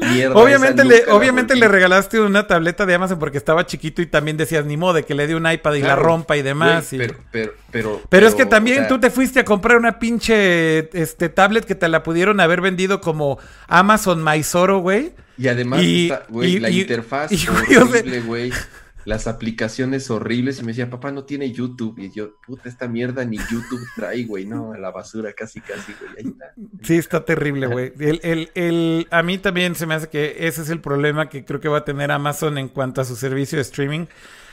Güey, de hecho también Twitch se pinta solo, güey, para interfaces y UI y UX, güey. Twitch es también Mira, horroroso. acaban de dar una manita, güey. Manita de gato, güey. Tan gacho, pero sigue siendo Horroroso. Feito, güey. Sí, y, el, Pero bueno, así era desde antes que los compraran. Entonces. Está diciendo aquí la voz en YouTube, cama. Papá, mejor dame una patada en las bolas. Pobrecito, la verdad sí me sentí mal. Pero se veía, güey. Ten tu tablet culera, güey. Mejor dame una patada en las bolas, güey. Yo dije, güey, pues es, tengo un Kindle y mi Kindle está chingón. Acababan de salir las tabletas así dedicadas para niños y dije, ah, está cagada, güey, la voy a comprar. Fíjate que no, yo debo reconocer que si, si hicieran el trabajo que están haciendo, insisto, con los Echo, que si han mejorado versión tras versión, yo les daría como todavía más puntos, pero, pero justamente del lado de, de interfaces, güey, es terrible. Y si es un servicio de streaming, güey, puta, güey. O sea, tengo mis dudas de qué van a hacer, pero claramente la guerra de streaming de videojuegos se va a poner de a peso. Está por ahí también el servicio de Nvidia, que está bastante interesante. Este, se rumora también que, bueno, no se rumora, creo que ya anunciaron, ¿no? El de Valve, bueno, el de Steam. Eh, que puedes streamear toda tu librería. ese ya está, no, ese ya está lanzado, güey, qué chingados. Creo que ya puedes streamear toda tu librería de Steam a iPhone y a iOS y a Android, ¿no? Sí, ya, ya, ya. Acuérdate que hubo un tema ahí con, con el app de iOS porque con el tema de las comisiones de Apple. Sí, mm, exactamente. Entonces, bueno, el streaming está, obviamente, llegó para quedarse. Yo todavía le daría el derecho de, la duda a Google. Creo que todavía tienen tiempo para corregir todos estos errores. Pero bueno, sin duda el lanzamiento ha sido extremadamente malo y extremadamente accidentado. Eh, oigan, cambiamos de tema. Hablemos muy rápido de Pokémon. Simplemente se soltó la noticia, ¿no, Kama? De que es el juego de Switch que, más rápido ha vendido este número de, unidades, ¿no? Este... Y no solo de Switch, creo que también de Pokémon. 6 millones de unidades vendidas. Porque, en algún momento hubo una confusión de que si eran 6 millones de, piezas, eh, ya sabes, eh, enviadas. Sí. Pero no, aquí son, Nintendo aseguró que son 6 millones de piezas, o sea, de juegos que ya los usuarios pagaron por él ya sea digital y físico, lo cual se convirtió no solamente en el juego de Switch que más rápido ha vendido, sino también creo que en el juego de Pokémon que más rápido ha vendido. Entonces, este, pues a Nintendo le salió la jugada, el, el, justamente el, el, el, sacar una versión no tan hardcore, si se le puede llamar así, un poco más enfocada a un público al final del día, Pokémon. Más mainstream, por así ponerlo. Pokémon es un juego este, creado para niños, güey. Que, hayamos crecido jugando Pokémon, pues es otro tema, pero siempre ha sido un juego este, creado para niños que vende eh, millones y millones en juguetes y en peluches y en accesorios y en loncheras y en ropa y vende millones en caricaturas y vende películas. Entonces, pues sí, es, es un producto creado para niños y Nintendo justamente reforzó esa, esa, esa, este, pues, ese statement de que, de que sí, güey, o sea, qué chido que tú creciste jugando Pokémon y que sí, ahora eres adulto y quieres un juego más complejo y este, con, eh, que sea competitivo casi, casi, entonces, pues prácticamente todo ese sector que en algún momento en Internet se, se, expresó que iban a boicotear. y e-, Es a lo que iba, güey. Y los, y, los haters, güey, ¿dónde quedaron, güey? Güey, vamos a boicotear Pokémon y no vamos a comprarlo. Güey, le salió al revés, güey. El pinche Pokémon más exitoso en la historia. Sí, güey. y, el, juego más exitoso hasta ahora del Switch en cantidad de unidades por el tiempo. O sea, esa, esa es la parte que justo digo, perdón, Pato, que interrumpiera, pero ¿dónde quedaron los haters, güey? ¿Dónde quedaron los que iban a boicotear el pinche juego? ¿Dónde quedaron los que estaban enardecidos, güey? Porque el juego estaba incompleto y boguiento y lleno de mamadas y demás. Güey, creo que Internet ya llegó a este punto en donde no importa lo que esté pasando en la conversación de ese día, güey. Las cosas cambian de un día para otro extremadamente rápido, güey. Este, sacan las antorchas de un día para otro, güey. El día siguiente ya, güey, como si nada hubiera pasado. Este, eso, eso creo que para mí es un poco la conclusión, güey. Ya no es un sentiment real el, que la gente se queje y miente madres y demás con lo que realmente va a pasar, ¿no? Este. Perdón, Pato. No, y que, y que también la gran diferencia de este juego de Pokémon es que es el primero que sale como un juego de Pokémon tal cual para la consola principal, no para la consola handheld, que era normalmente el segundo plano, porque teníamos el Wii U y teníamos el 3D esa parte. Es, el primer main game de Pokémon que sale para una consola casera y no portátil. Exactamente. Bueno, o sea, Switch es híbrido, pero, pero pues es casera, no calidad más casera. Exacto, o sea, ya, ya no está peleado con los que la, gran mayoría pues sí se va por la consola principal, no por no necesariamente por la handheld. Entonces, ya el que esté justo para el, para el Switch fue una excelente oportunidad al punto, o sea, el, mejor ejemplo, pues, ok, me pongo yo de ejemplo, que el único juego de Pokémon real, o sea, de, los principales de Pokémon, que jugué fue el Pokémon Blue en el 98, güey. Literal, ese había sido mi último, mi último Pokémon real que jugué. Y, ahora que ya... No, o sea, tenía siete años, güey. O sea, y lo jugué un rato y dije, ah, ya, chido, chingón. Pero pues como no tenía, jamás le habían este, invertido en una consola portátil de Nintendo, hasta ahorita que ya tengo el Switch en mi casa, dije, ok, ya es hora de volver a Pokémon y ya tengo otra vez el, el Pokémon. ¿Y te está gustando? Sí, o sea, ya llevo unas cuantas horas ahí metido. Este, y, o sea, la verdad nada más lo compré porque hay una evolución de Farfetch. Entonces, ya por eso le invertí al, Pokémon. Yo, yo lo único que quiero decir es que después de probar el juego un rato y también de ver algunos streams, vi a varios Twitchers ahí jugando el juego y demás.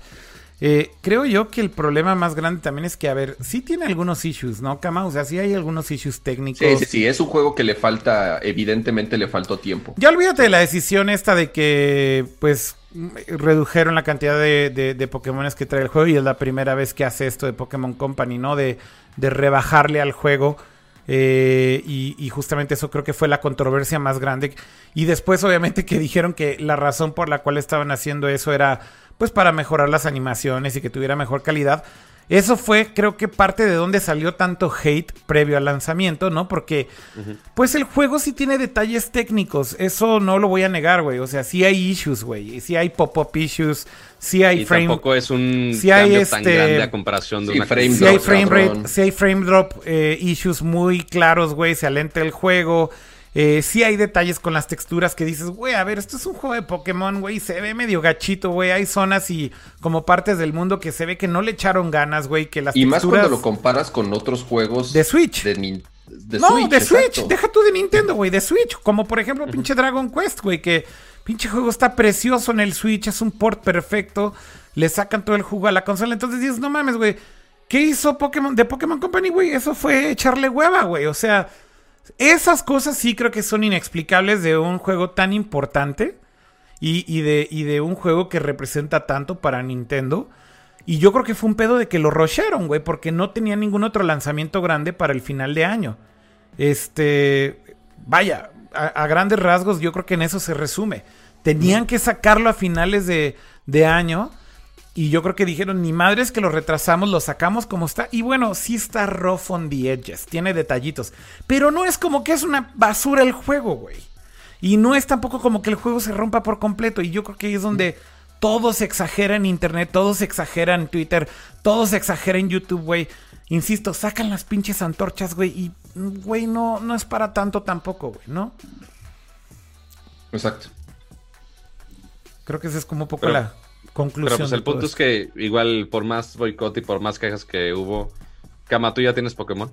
No, no lo he comprado, pero porque piensas hacerlo? sí, yo creo que sí. Tengo, lo que pasa es que tengo varias cosas que jugar ahorita, entonces. yo estoy igual con el, backlog. Pokémon es un juego que requiere mucha atención y muchas horas, güey. Entonces, la neta, ni lo iba a jugar ahorita, así que después con calma. ¿Y tú, Akira? Pues sí me lo mandó Nintendo y lo empecé a jugar. Eh, y más bien eh, no le he dedicado tampoco tanto tiempo porque mi backlog de juegos también está irreal. Y de hecho le he metido más horas a Death Stranding. Eh, y pues ya con Death Stranding ahorita tengo, güey. O sea, Death Stranding está para perderte muy cabrón. No sé si escucharon el una parte o el podcast especial que ya voy a la de, mitad. de Death Stranding. Duró tres horas la conversación. Para los que no se dieron cuenta que lo publicamos, hicimos un episodio especial con varios invitados, incluido ahí el buen Artemio Urbina, Daniel Mastreta, Uroboros. ¿Cuánto duró el stream? Tres horas. Para hacer una idea los que no lo vieron. Tres horas dedicadas a Death Stranding. No, bueno, güey. Pero te digo algo, es que... Ya se echaron 10% en la campaña. Yo voy, yo voy mañana por, por Death Stranding, entonces sí lo voy a jugar ya en Ah, qué chido que sí le vas a entrar a Play. Qué chingón, Kama. Sí, ya mañana voy por ya, ya mañana lo recojo. Y te digo algo, Kama, la neta, güey, después de muchas conversaciones, después de como ya jugarlo más con calma, después de todo el tsunami de los reviews y las controversias, la neta sí es un juego, güey, que tiene cosas bien chingonas, güey. Este, el pedo es que también es un juego tedioso, güey. O sea, es un juego difícil de jugar, creo, hecho a propósito. Es lo que discutimos mucho en el, en el podcast, ¿no? Este, bueno, el episodio. Sí, o sea, para pronto dicen que sí, o sea, que sí, que sí es medio aburrido. Sí, la neta, que no es un juego divertido, güey. A ver, tiene momentos bien chingones, cama. Muy chingones, güey. Pero, pero la gran. Pero es el 5% de. Exacto. El problema es que la gran mayoría del tiempo estás haciendo cosas muy tediosas pero pues justo lo que discutíamos es que parece que Kojima justo hizo eso a propósito, güey. Y tiene un mensaje, güey.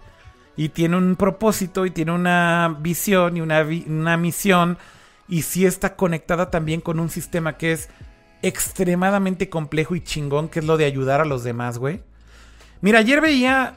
Yo soy bien fan del pinche Videogame Donkey, güey, en YouTube. Me encantan sus videos, güey. O sea, neta sí es así como los mamo, güey. Y me cago de la risa y la es, chingada. Es divertido el güey. Sí, es muy divertido. Y justo ayer vi su Dunk View de Death Stranding y te das cuenta, güey, que, que es la primera vez que como que digo, hay una audiencia, güey, de gamers, de creadores, de, de etcétera, que definitivamente, güey, van a odiar el pinche juego, güey. Y lo entiendo perfecto por qué, güey.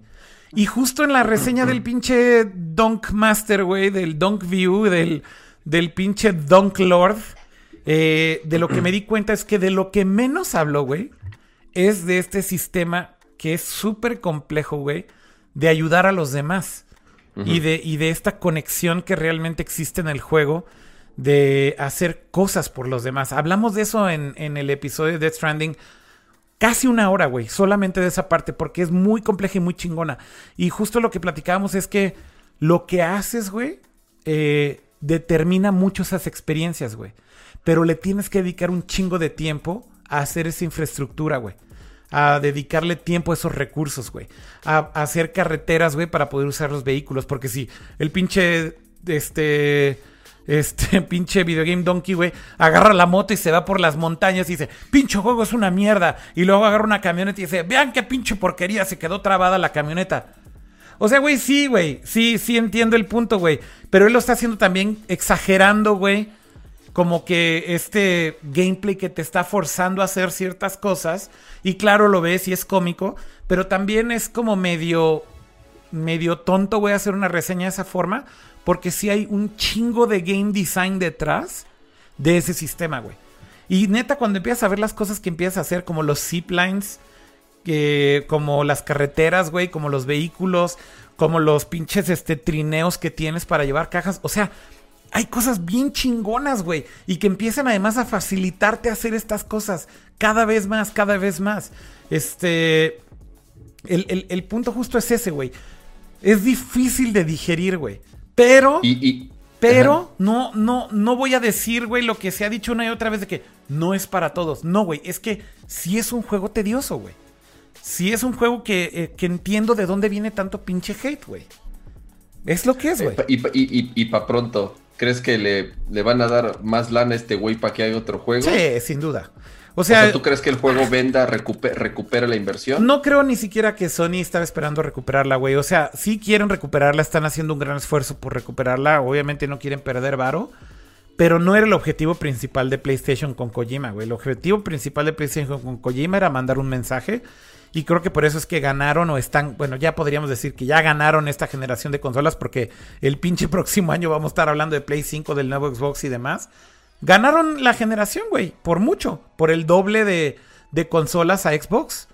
Y, el resultado de eso. Sí, en exclusivas. Exactamente, güey. O sea, el, el, el, por qué creo yo que fue una gran parte o algo que contribuyó muchísimo a por qué ganaron esta generación de consolas en ventas es por las exclusivas, güey porque le metieron un chingo de lana a sus juegos first party, también le metieron un chingo de lana a indies, y el mensaje con Kojima era, güey, esta es la pinche plataforma donde tienes juegos exclusivos, güey. Esta es la pinche plataforma donde arriesgamos, güey, para hacer juegos extremadamente locos como esta mamada que se llama Dead Stranding. Ese es el mensaje, güey. Y, la neta ya, perdimos varo, ay, güey, perdimos 20, 30 millones de dólares. Vale madre, güey. La percepción allá afuera es que PlayStation tiene todo esto, güey. E, eso creo que para mí es lo, importante de, de Death Stranding. Entonces seguro le van a dar varo, güey. Que si lo va a hacer con, con PlayStation, no lo sé, güey, porque él no tiene un contrato de exclusividad con PlayStation, güey. En ese sentido, sí es un estudio independiente. Es, es, erróneo decirle indie developer a Kojima porque de indie no tiene ni pito, güey. Este, ni por la escala de los juegos, ni por el budget, ni por el background que tiene el güey y demás. Pero sí es un estudio que no tiene un contrato de dependencia con PlayStation. Entonces, quién sabe, güey. A lo mejor la próxima generación de consolas decide hacer un juego en Xbox. A lo mejor la próxima generación de consolas decide hacer un juego en streaming, güey. Con pinche Stadia. Vete a saber, güey. Este, no lo sé, güey. O sea, yo creo que sí está eh, esas variables ahí presentes. De hecho, de hecho, también hablamos mucho de eso, ¿no? Pero yo creo, güey, que va a seguir haciendo juegos con PlayStation porque tiene una relación muy buena con ellos. Claro, y, le dan libertad completa. Porque tiene libertad creativa completa y además también porque yo creo que al final de a, PlayStation le sigue conveniendo tener un nombre como Kojima ahí, ¿no? Sin duda alguna, güey. Eh, oigan, ¿algo más de videojuegos antes de que cerremos con videojuegos? No sé si se nos fue alguna noticia de videojuegos. Creo que ya. creo que de videojuegos ya fue prácticamente todo el programa. Sí, ya se nos fue casi todo. Oigan, ¿por qué no hablamos ya rapidísimo como para ir cerrando? Porque ya llevamos dos horas. Nada más muy por encima. Esta semana hubo muchas noticias de coches eléctricos, ¿no? Este. Y estuvo bastante cool. La verdad es que si le sigues de cerca la pista a esto, se presentó el nuevo Mustang. El, eh, el Mach-E. El Mach-E, exactamente, o Mach-E. Eh, que pues es más que un Mustang, es una especie de, es de crossover, ¿no? Este. Hecho directamente para competir con el Model Y, ¿no? Es una camionetita, si se le puede llamar así, y, obviamente es, lógico porque es el mercado principal en Estados Unidos es de las SUVs, son los coches que más se venden y justamente eh, estas marcas, digamos, de, toda la vida eh, que están de cierta forma ingresando al mercado de los autos eléctricos, pues están yendo pues, a la segura con SUV.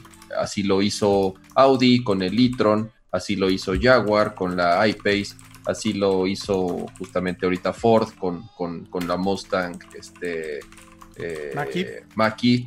Y también Volkswagen es una especie, no, ese no es tanto un SUV, pero bueno, no es, no es un auto pequeño, pero bueno, es digamos justamente el, eh, por donde están entrando estas, estas compañías. Ya había habido, ya hay otros autos eléctricos, obviamente, ya de, otras marcas, como el Leaf de Nissan, que sí es como un mercado como distinto, ¿no? Es, para, autos compactos. de entrada.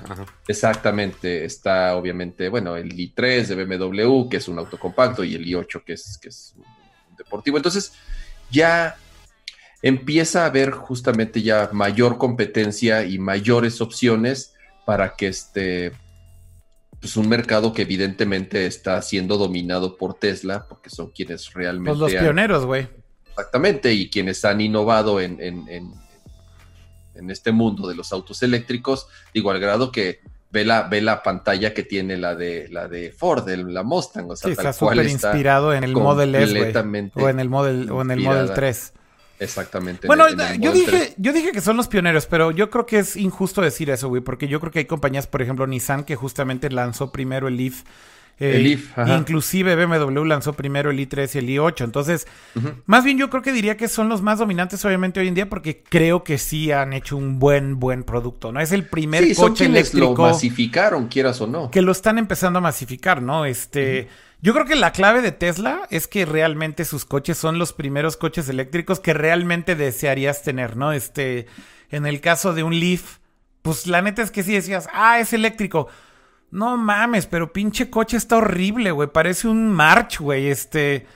O sea, está feo, güey. La neta, güey. Es que, es que justamente lo que hizo Tesla es hacer un auto eléctrico que no parece un auto eléctrico, güey. Y, la filosofía que traían las, las digamos, las, las armadoras de autos de siempre es que dijeron, no, no, tenemos que diferenciar los autos normales de los autos eléctricos. Hay que hacerlos como pinches ciberespaciales, güey, ¿no? Y entonces ahí es donde la gente, o sea, si era una barrera en el diseño del auto que mucha gente decía, puta, pues sí es eléctrico, pero la neta está feito. Sí, muy feo. Y yo creo que además del diseño, porque eso creo que fue un gran factor para Tesla, definitivamente también es como que Tesla cambió ese paradigma de que un coche eléctrico era igual a una pinche. a un carrito de golf, güey. Sí, un este, carro de pilas, güey. Exacto, güey, porque el pinche performance del, del Leaf, güey, pues es de risa. El performance del i3 de BMW, que también creo que es un buen coche, o sea, lo hicieron muy bien, tiene muy buen diseño el i3.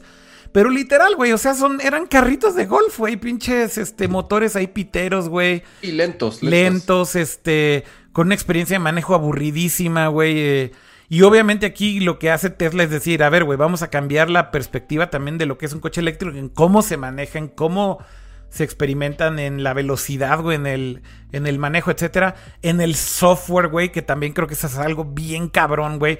Que son, ahí sí, los pioneros del pinche self-driving, del autopilot, güey. Que son cosas que ya no son del puto futuro, güey. Eso está en un pinche Tesla hoy en día, güey.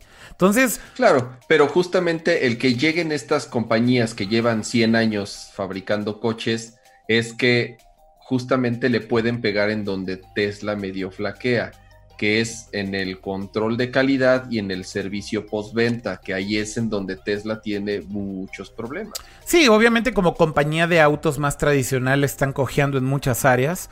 Eh, y obviamente la tienen difícil, ¿no? Porque en infraestructura, en experiencia de manufactura, en servicio, etcétera, sí les cuesta trabajo, güey. Sí les cuesta trabajo y debo decir que, bueno, ya no quiero entrar en muchos detalles, pero justamente, por ejemplo, ahí Aiko y yo tenemos varias experiencias con el Model 3 que sí te quedas ahí pensando así de madres, güey. O sea, son coches caros, güey, este que pues te los la venden. Puerta está chueca o cualquier tontería, güey. Tienen detalles, güey, que neta sí no puedes este creer, güey, que, que, sean de un coche de ese de ese de ese nivel, ¿no? Exactamente. O sea, un coche premium, que si compras una e-tron de Audi, ajá, sabes, güey, quién está detrás. Ahora, te voy a decir algo, güey. Al final también debo decir que. Yo creo que por ahí hay como he dicho una y otra vez. Ya deberías de hacer una reseña del Model 3. Ya deberías, y la voy a hacer porque creo que vale la pena hacerla. Este. Más como del lado de, tecnología y más con este ángulo de Nercor y lo que sea. Pero. El, el, y la neta es que debo decir, ella es la que me ha dicho que lo haga y yo soy el que por alguna X o Y razón no me ha animado a hacerlo. Pero, pero el, el tema, Cama, es que con todo y los issues, güey, Ah, no, sigue siendo Pinches Teslas, güey, están bien chingones, güey. O sea, de verdad sí son coches pensados de una manera totalmente distinta. Digo, Pato también ahí tiene contacto con, bueno, su familia, de hecho tuvo, creo que, o tiene todavía un, un, pariente, un Model S y demás. Eso es, lo, lo, cool es eso, ¿no? La experiencia, Pato, son una mamonería, güey, es una chingonería, güey. No, sí están muy cabrones. O sea, nada más del momento que te subes es como ya tienes el futuro, ¿no? Sí. Pero hablando del futuro, este. Y ya que hablamos del Mustang, güey, este. Ya que hablamos del Mustang. Sí, ahí viene el pinche plato fuerte, güey. Mejor pasemos al plato fuerte, que es ese sí, para que veas si parece que estamos viendo al futuro. Estamos hablando nada más y nada menos de esto que se llama el Cybertruck. La cibertroca, güey. la cibertroca, la ciber la ciber pickup, que es el nuevo vehículo de Tesla que acaban de anunciar hace unas horas. Hace una hora. hace una hora mientras estábamos en el stream. Sí. Este, entonces ahí me ves así con los ojos viscos viendo el, stream de Elon Musk y pelando a ustedes. Este, entonces, ¿qué anunciaron? Pues esta pinche trocononona se ve bien aerodinámica. Es que a ver, güey. Que tiene. Que la neta tiene un diseño. A mí se me hace bien chingón. No sé qué tan aerodinámica sea. Me vale madre, se ve chingona. Que, pues, justo lo que dice Elon Musk, que, ok, por todos estos años hemos tenido el mismo diseño de pickup. Aburrida, igual, siempre. Entonces, justo lo que está haciendo es hacer un diseño muy radical de una pickup de un este, vehículo de alta resistencia, de alta demanda, por así ponerlo. Este, entonces, justo la idea que sacaron fue esto, que es el Cybertruck.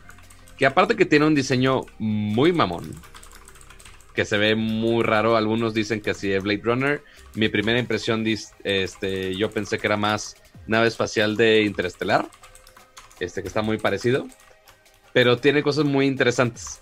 Este, eh, una de ellas es obviamente la estructura de Tesla que siempre Tesla siempre lo hace muy bien con el diseño de, sus camiones, principalmente seguridad.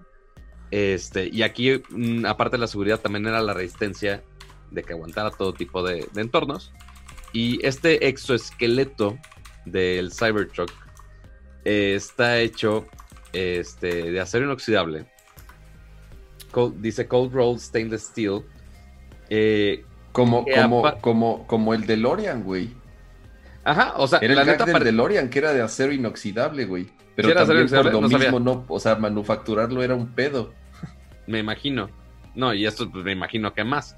Pero, o sea, aparte, y ya saben cómo es el Musk de agregarle features extras que nadie le pidió, pero que, pero que están. Entonces pusieron de comparación, pusieron una puerta de, un coche normal y le pegaba con un mazo y pues sí, se abolló y se rayó y la chingada. Y luego le este, empezó a dar de putazos al, a la le empezaron, le empezaron a dar de putazos a la pobre camioneta en la puerta y no le pasaba absolutamente nada. Y aparte, este, los vidrios, como se darán cuenta, la gran ventaja a comparación de, de las camionetas actuales es que los vidrios en una camioneta actual son ligeramente curvos. Y pues ahí se guardan y ya. Pero este con el diseño que tiene así muy, muy de vectores, los vidrios son completamente planos, entonces lo hicieron mucho más resistentes. Y según esto, es Tesla Armor Glass, que puede hasta, absorber balas, güey. impactos de bala. Entonces, Mira, este, yo, yo, yo, yo, aquí quiero empezar a hablar de algunas cosas de esto. Elon Musk lo advirtió, güey. Ajá. O sea, esto lo llevaba cantando en Twitter, güey. Meses, güey, si no es que años, diciendo, güey, que esta pinche cosa iba a ser radical, güey. Que esta cosa iba a ser extremadamente loca, güey. Y la neta, güey, será el sereno, güey, pero pues lo cumplió, güey. O sea, sí está, es de otro pinche planeta, güey. O sea, esto sí es el puto futuro, güey. Y a lo mejor te gusta el futuro, a lo mejor no, pero te voy a decir algo, güey. La neta, a mí, güey, sí se me hace bien chingona, güey. Porque esto sí es así ya, sci-fi, güey. Esto es ya un pinche pedo, este, Cyberpunk 2077, este, güey. Ya así full blown, güey. Y la neta, güey, lo que está bien chingón es que existe una compañía como Tesla que tenga las bolas de hacer esto, güey. O sea, porque siempre pasa, siempre, para, para mí con las compañías de coches, güey los, los problemas que siempre veo es que los prototipos siempre te prometen el pinche futuro bien chingón. Y ahí los ves en los autoshows y te emocionas y la chingada. Y ya cuando sale el modelo de producción. Ajá, el autoconcepto. Y ya cuando ves el modelo de producción dices, no mames, güey, esto es una pinche basura, güey. ¿Dónde quedó esa pinche idea así súper loca y radical y demás? O sea, esa parte para mí justo es algo que por lo menos le respeto a Tesla, güey, de tener las bolas de decir, güey, esto es como un pinche coche prototipo y ya, la mierda, güey. Es el puto futuro. Habrá el que, el que le guste y el que no también, güey. Pero por lo menos se arriesgan, güey, y lo están... Eso decían de la Aztec, ¿te acuerdas? es la nueva Aztec, güey. Eso decían con las... No, mames, no decían eso No, de la mames, Azteca, Qué miedo. A ver, Pero, aquí... Mira, habla, habla, espérate, espérate. Hablando de bolas, Ajá. este, justo hablando de lo de los vidrios, este. Güey, está bien chingona, ve esta, güey, no mames. A mí, a mí me encanta, pero en el, ahorita en el live stream, esto no- obviamente no lo va a estar en el sitio, pero en el live stream, pues Elon Musk es muy casual con sus este, presentaciones. Pero estaban justo haciendo un demo de los vidrios, de un vidrio convencional, tiras una bola de acero encima del vidrio, se rompe. Cool, muy padre, muy bonito. Lo tiran sobre un este, vidrio, estos Armored de Tesla. Ajá. No se rompe, muy bien, muy bonito. Ok, ahora vamos a tirar la misma bola de acero a la camioneta. Se rompe el vidrio de la camioneta. Entonces, hicieron el demo con la camioneta que estaba en el stage y se rompieron los vidrios de la camioneta. Entonces, Madres. este, sí fue de, eh, este, eh, eh, este. o sea, le falló el demo, güey, en vivo. Sí, les falló, les falló el demo, pero así, cabrón, terrible. Ah, verga. Este, cabrón. que eventualmente, o sea, la neta, Musk bajó bien el balón y dijo, bueno, así de, ok, there's room for improvement. Este, y pues ya, o sea, todos siguieron con la promesa y todo el mundo se rió. Y así siguió su presentación con, con la camioneta con los vidrios estrellados atrás de él. Pero, pero pues ahí estaba. Este, por más que había dicho que se supone que son resistentes al, al- Aquí hasta, las balas. Estoy viendo ahorita Entonces- el chat y están diciendo, güey, este, Aiko, mi esposa está diciendo, Ajá. pinche camioneta está bien low poly, güey. Sí, No es una camioneta low poly. Básicamente. Y también estoy Pero, diciendo... pero la parte de atrás es una caja. Y otro Sí, comentario, otro comentario que está bien chingón es Raúl Jesús, güey, dice, de, en YouTube dice, va para Culiacán, güey. Y dicen acá abajo también, güey, sí, güey, a huevo, güey. Esta va a ser la pinche troca consentida de los narcos, güey. A la Van a, van a Es muy posible. poner la torreta, güey, ahí en el en la, en la caja de atrás, güey. Claro. No mames, güey, mira. consider- considerando que el- está armoreada la camioneta, pues sí, obviamente lo van a hacer. Güey, Pero, ¿qué aquí, Ajá, yo así, así como se ve de perfil, güey, la neta sí dices, no mames, sí está bien pinche extrema, güey. Sí. Sí está O bien sea, lo que, extrema, lo que sí hay que considerar, al menos en lo que se vio en, el, en uno de los videos que pusieron durante el live stream, pusieron obviamente la comparación de la carga de una pickup regular este, contra esta que es la Cybertruck. Y obviamente la Cybertruck se lleva de calle. Pero este, lo que sí es que es un poco más alargada. Este, igual por el mismo diseño de, de la caja ahí poligonal, este, sí es un poco más alargada a comparación de una pickup normal. Pero tiene la caja exacta, es muy parecida, si no es que exactamente igual de la capacidad. Ok. Entonces, Perdón, me río del cuenta. chat, güey, porque está en fuego, güey. Están diciendo mamada y media. Ajá, perdón, Pato, perdón, continúa. Este, no, deja buscar, es que estoy buscando el, el link de cómo, cómo A quitar ver, el- scrolleale más aquí a ver si hay más fotos. Sí, güey. sí, hay más, güey. A ver, es que aquí lo que dicen es que tiene esta madre que es el exoesqueleton, que justamente es para Ajá. que la protección del pasajero y la, dura- la durabilidad y demás, y que está hecho de ultra pinche fuerte acero Ah, inoxidable, güey. Quitaron el live stream de, del Cybertruck. Y este, y que, y que tiene lo de los vidrios, esto que explicaba Pato y demás. Eh, y bueno, pues aquí, a ver, ¿qué es esta otra cosa, güey? A ver, aquí está abajo. Ve el frente, pinche cama, no mames. Sí es así sacado de un videojuego esto, güey. Está bien Sí, sí, sí, chingón. o sea, pero, pero sigo procesándolo. O sea, no sé si me gusta o no me gusta. O sea, sí me gusta, está chingón, pero no sé si me gustaría. O sea, no sé si fuera, ya sabes, así prefiero esto o otra cosa del mismo costo, igual eléctrico. no, o sea, o, eh, o sea, es un, es un, este, target muy, muy, muy particular, güey. O sea, Está aquí diciendo. Afortunadamente Poncho no eres López- el target. Poncho de- López en YouTube está diciendo, güey, pinche troca salida del universo de Star Fox con el chip de Stone super, Race, güey. super. FX, güey. Literal, güey, esta pinche troca la renderearon con el pinche chip del Super FX, güey, de Star Fox, güey, no mames. Literal, güey, literal, güey. Madres, güey. Perdón, güey, perdón, güey. Está, está muy chingón No, el desmadre, güey, del chat. Güey, no sé, me- yo la veo y digo, a ver, aquí veo también a Icon Fire, ¿no? Y también me está diciendo, este, alguien aquí decía, L Rav en YouTube decía, a ver, Akira, ¿consideras que estas madres, como estas cibertrocas, promueven el avance tecnológico o literal son caprichos de los jefazos? Yo creo que en el caso del Cybertruck sí tiene mucho que ver con un capricho de Elon Musk, o sea... Él literal sí dijo, güey, esta madre va a ser controversial, va a ser exagerada, va a ser arriesgada. Yo creo que no es un producto tal vez tan necesario para Tesla, o sea, en como su gran plan of things Pero mira, es, un poquito más para que veas la galería de fotos con los casos de uso. mira, Esa, esa, esa. mira, güey, ahí está la pinche cuatrimoto, güey, sí está así como super panarcos, güey. Este, madres, güey, ¿qué es ese Es como pinche de interior, güey? Sí, ¿qué güey, es de pinche mármol, güey. ¿Qué pedo, güey? El tablero es real, güey, es de mármol, güey. No creo, no creo que sea de mármol, pero sí se ve la textura así como que. Porque no hablaron del interior. ¿Ya viste que ahí está, Este- ahí está tapado el, el- el- la parte de carga, güey? Tiene como acá unas pinches persianas, güey, para cerrar ahí tu... panel solar.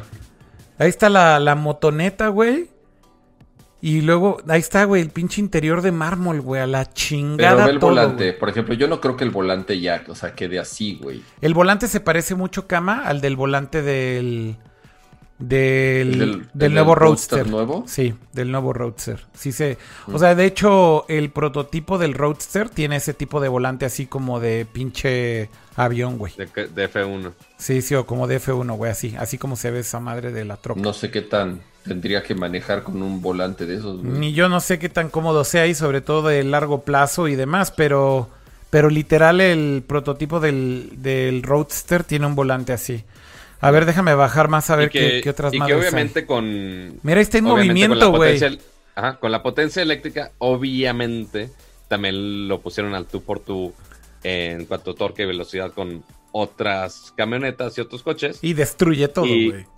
Entonces, aquí lo pusieron a comparación con un 911 de Porsche. Este, y pues sí, lo hace mierda en la aceleración. Que llega de. En el modelo más equipado de este Cybertruck, puedes ir de 0 a 60 millas por hora en 2.9 segundos. Ok, güey. 2.9 segundos, güey. Madre. En una pinche pickup, güey. Sí, sí, no mames. Eso es absurdo, güey. Creo que es casi el performance del, del Model 3 Performance, güey. O sea, es Creo una, sí. es una mentada de madre eso, güey. Están Entonces- diciendo aquí en el chat, güey. Martín Rodríguez en YouTube dice, Elon Musk sabe que viene un futuro postapocalíptico y nos está preparando, güey. A huevo, güey. Ah, porque, conste, eh, te puedes ir al, al Twitter de Elon Musk. Ajá. Eh, creo que nos tenemos que ir como cuatro tweets atrás. Ajá, ajá. porque dio un statement antes de este hace ocho horas. Oye, ya me mandó, ya me mandó aquí este eh, Chris, güey, un cuate en Twitter. El video, güey, de sí, claro, ve, ve el demo, ve el del demo, pon el demo, por cristalazo, güey. Pero es que sabes qué, Ponlo. me lo mandó por Twitter, güey. ¿Cómo ¿Y no chingado? puedes poner Twitter en la pantalla? Ay, güey, no, es que es un desmadre, güey, porque justamente uso un, el cliente del app y... O que Ah. la pues entra twitter.com en, en Chrome. A ver, sí, déjame entrar a twitter.com, en Chrome, tienes toda la razón, nada más que tengo que cambiar de toma. A ver, sigue hablando mientras yo hago todo este desmadre. Entonces, mientras les voy a decir el tweet de Elon Musk que puso hace ocho horas antes de la presentación. Aparte que dijo que el diseño estaba influenciado del submarino de James Bond en The Spy Who Loved Me. Ajá. Dijo hace ocho horas, el Tesla Cybertruck, versión presurizada, Sí. va a ser la camioneta oficial en Marte. Entonces, real, güey. Eso real de hace ocho horas. Qué chingón, güey, no mames, güey. Entonces, vamos a ver esa madre futurística. Ajá. No me, no me extrañaría que también le ponga cohetes, güey. También los saque solo hasta Marte. A ver, yo- aquí ya estoy poniendo mis pinches DMs, que es por donde me lo mandaron, güey. Spoiler alert, van a ver cosas raras en esos DMs, pero bueno, no se preocupen. Puras eh, cosas otakus y japos. No, no son tacos, pero sí hay, hay cosas como medio personales. Deja, muevo aquí poquito esto, a ver si puedo. Mientras si quieres cambia mi toma. Y le sigo No puedo scrollear. No, Bueno. pu- no puedo scrollear porque está el pinche video ahí, güey, abajo, güey, chingada madre. No puedo verlo, güey. Este, Ay. ay, güey, qué chingados hago, güey. Ta- tanta tecnología. Bueno, ya, ahí luego ven el pinche video de Elon Musk rompiéndole la madre a la Cybertroca. A ver, déjame Ahora, el, rango y eso seguro va a ser similar a los otros Teslas, ¿no? O sea, digamos que va a mantener ese estándar de rango. Mira, eh, si nos vamos hasta la, la parte de mero abajo del sitio, les voy a decir mientras Akira arregla su, su show técnico. Va a haber tres modelos distintos. Uno con un solo motor, que va a ser rear wheel drive, o sea, el que va a ser la potencia de la parte de atrás de las llantas. Uno que va a ser dual motor, que va a ser all wheel drive. Y después uno con tres motores, igual all wheel drive. La primera versión eh, puede ir de 0 a 60 millas por hora en 6.5 segundos. Y va a tener un rango de 250 millas. Ok. igual Aquí es están los specs, bastante. justo de lo que estás hablando. Ahí están los specs. Si nos va, vamos a saltar la. Oye, Pato, la algo importante es decir que eh, el primer Tesla que estaba anunciado con tres motores all-wheel drive era el Roadster y este es el segundo porque estoy viendo que está ahí la versión de, de tres motores all-wheel drive. A ver, de hecho ahí... O sea, dos, uno en cada llanta trasera y otro para el eje frontal. ¿o cómo? Exactamente. Ok. Supongo que sí es así la configuración. De hecho, en el Roadster sí es así. Dos atrás, porque es como más balanceado hacia tracción trasera y uno adelante. Eh, Y que desde, el- desde la primera este, configuración hay una carga de máximo, bueno, un poquito más de 7500 libras. Y desde el primer modelo ya tienes autopilot. ok. Entonces, igual puedes estar de autopilot con tu Cybertroca. Si es lo que quieres, puedes estar con autopilot en tu Cybertroca. Ya si nos vamos a la última versión, ya tienes los tres motores, ya tienes la aceleración de 0 a 60 en, en menos de 2.9 segundos, un rango de más de 500 millas y la capacidad ya aumenta a las 14.000 libras, ok. el doble que la primera versión. ¿Y de a cómo, mano? ¿Sí dijeron? Y de a cómo, si le picamos al Order Now, la versión básica Ahí estoy dándole clic yo de también. primer de un solo motor va a costar 39.900 dolaritos. Déjame decir algo, güey. Me sorprende. Porque yo esperaría que el precio fuera muchísimo más alto que esto, güey. Eh, Sí, porque se acerca más al costo del Model 3 que Exacto. de los es, demás. es a lo que voy. O sea, la, la Cybertroca, ahí está la, la base, ¿no? Que es single motor, real wheel, eh, real, uh, rear wheel drive. Que es la básica, 39.900 dólares, literal, es casi el precio del modelo base del Model 3. Eso está chingón, güey. O sea, yo, yo Ujú. neto hubiera esperado que era extremadamente caro, güey. Extremadamente caro, güey. Y la neta no, no lo veo como algo así tan, tan absurdo, güey. Ah, ya me lo mandaron aquí en un tweet, en un reply, güey, para que vean cómo se rompió el vidrio ahora sí. No en un pinche DM, güey. A ver. Ahí voy. Ahí estoy abriendo Twitter. Déjenle ahí notificaciones. Y ya me lo pusieron en reply. Ahí está. Y ahí ya le di scroll. Ahí va. Lo van a aventar. Madres. Ahí rompieron el vidrio. Así Entonces- la cara del güey de puta madre, ya la Y, cagué. y se supone que el pinche demo era que le iba a aventar esa madre y no se iba a romper, Y ¿no? me pasó, ¿no? Ok. Exactamente. Oye, y dicen que, de- Ah, bueno. que tiraron el stream. Este, sí, o sea, es que tenías que entrar a livestream.tesla.com y ahorita ya no está ahí. Pero luego, luego lo Este. postean en YouTube. O sea, Pero extraña- ajá, justo chequé y no está todavía. pero se tardan un ratito. Eso es normal. No creo que sea por Ah, esta estamos madre muy, muy soon, lo siento. Sí, sí, sí. Oye, y, y, por ejemplo, la Model Y, ¿cuándo sale? Se supone que 2020 empiezan a, a producirla. Ya la producción. ¿Y el Roadster? Y el roaster es finales de 2020 también. ¿Y la Porque ahora- troca troca? La troca troca, vámonos otra vez a la página de los precios y vamos a leer la- las letritas de la parte de abajo. Bueno, considerando que medio siempre se atrasan, ¿eh? Sí, Sí, Tesla también. no es precisamente la, la mejor compañía para confiarles sus calendarios de lanzamiento. Eh, y justo donde está la cara de Akira en el stream, a dice, mover mi puedes apartar, ahí está perfecto, este, la puedes apartar desde 100 dólares, güey. No mames, 10. güey. Ya estoy viendo eso, güey. 100 dolaritos, güey. Puedes apartarla con 100 dolaritos Ajá. y es, full, y es fully refundable. Ok. Te lo pueden regresar sin pedo alguno. Si te arrepientes, ya no, "Puedes hay, terminar- ya no hay cibertroca. Denme mis 100 dólares de regreso, güey. Y dice, puedes terminar la configuración después Ajá. y la producción se debe acercar a finales de 2021.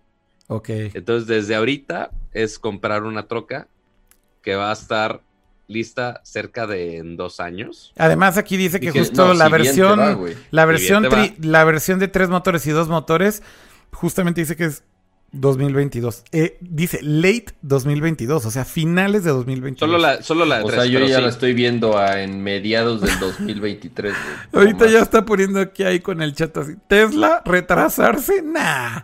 No, no mames. O sea, Tesla, güey, es la, el- la peor compañía. Si, si eres un güey impaciente o una persona impaciente, si te importa en serio mucho los tiempos, etcétera, güey, Tesla no es la compañía para ti, definitivamente, güey. O sea, A ver, ¿cuál, cuál fue su última Tesla compra?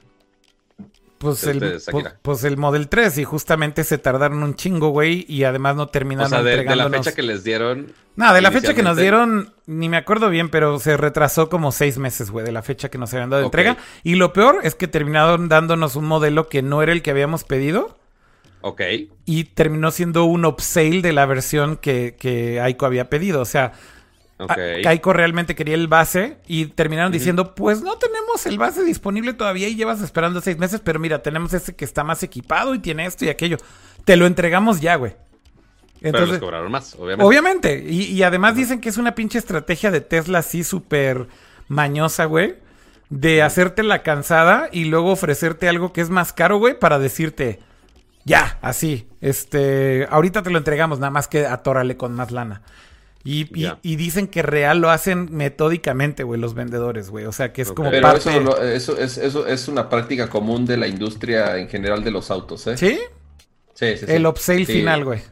Sí, a mí me pasó algo similar y Ah, pues, por caliente, güey, pues Pues lo pagas. Desenfundaste Sí, güey, ya lo la pagas. tarjeta. No, sí, en tiempos y en eso son maletísimas, güey. O sea, no, no, no, no es una buena compañía. Pero, oigan, a ver, de- regresando a esto. Me sorprende el precio, güey, para lo pinche cibernética que está, güey. O sea, neta. Ya viendo el precio, güey, sí digo. No mames, güey. No, eso sí me gustaría tener una pinche cibertroca de Tesla, la mierda todo, güey. Sí está chingón, güey. Andar en esa mamada qué ahí así. De pinche cyberpunk. Es que, güey, a ver si hay un mercado para esto, güey. Pinches nerdos, güey. Fans del sci-fi, güey. O sea, obviamente si hay un mercado, güey. Si hay gente que va a ver esto y va a decir, esto está bien cool, güey. De verdad, Sí, güey. e- e- evidentemente va a ser el menos vendido de todos los Teslas. Pero ¿Quién sabe, Cama?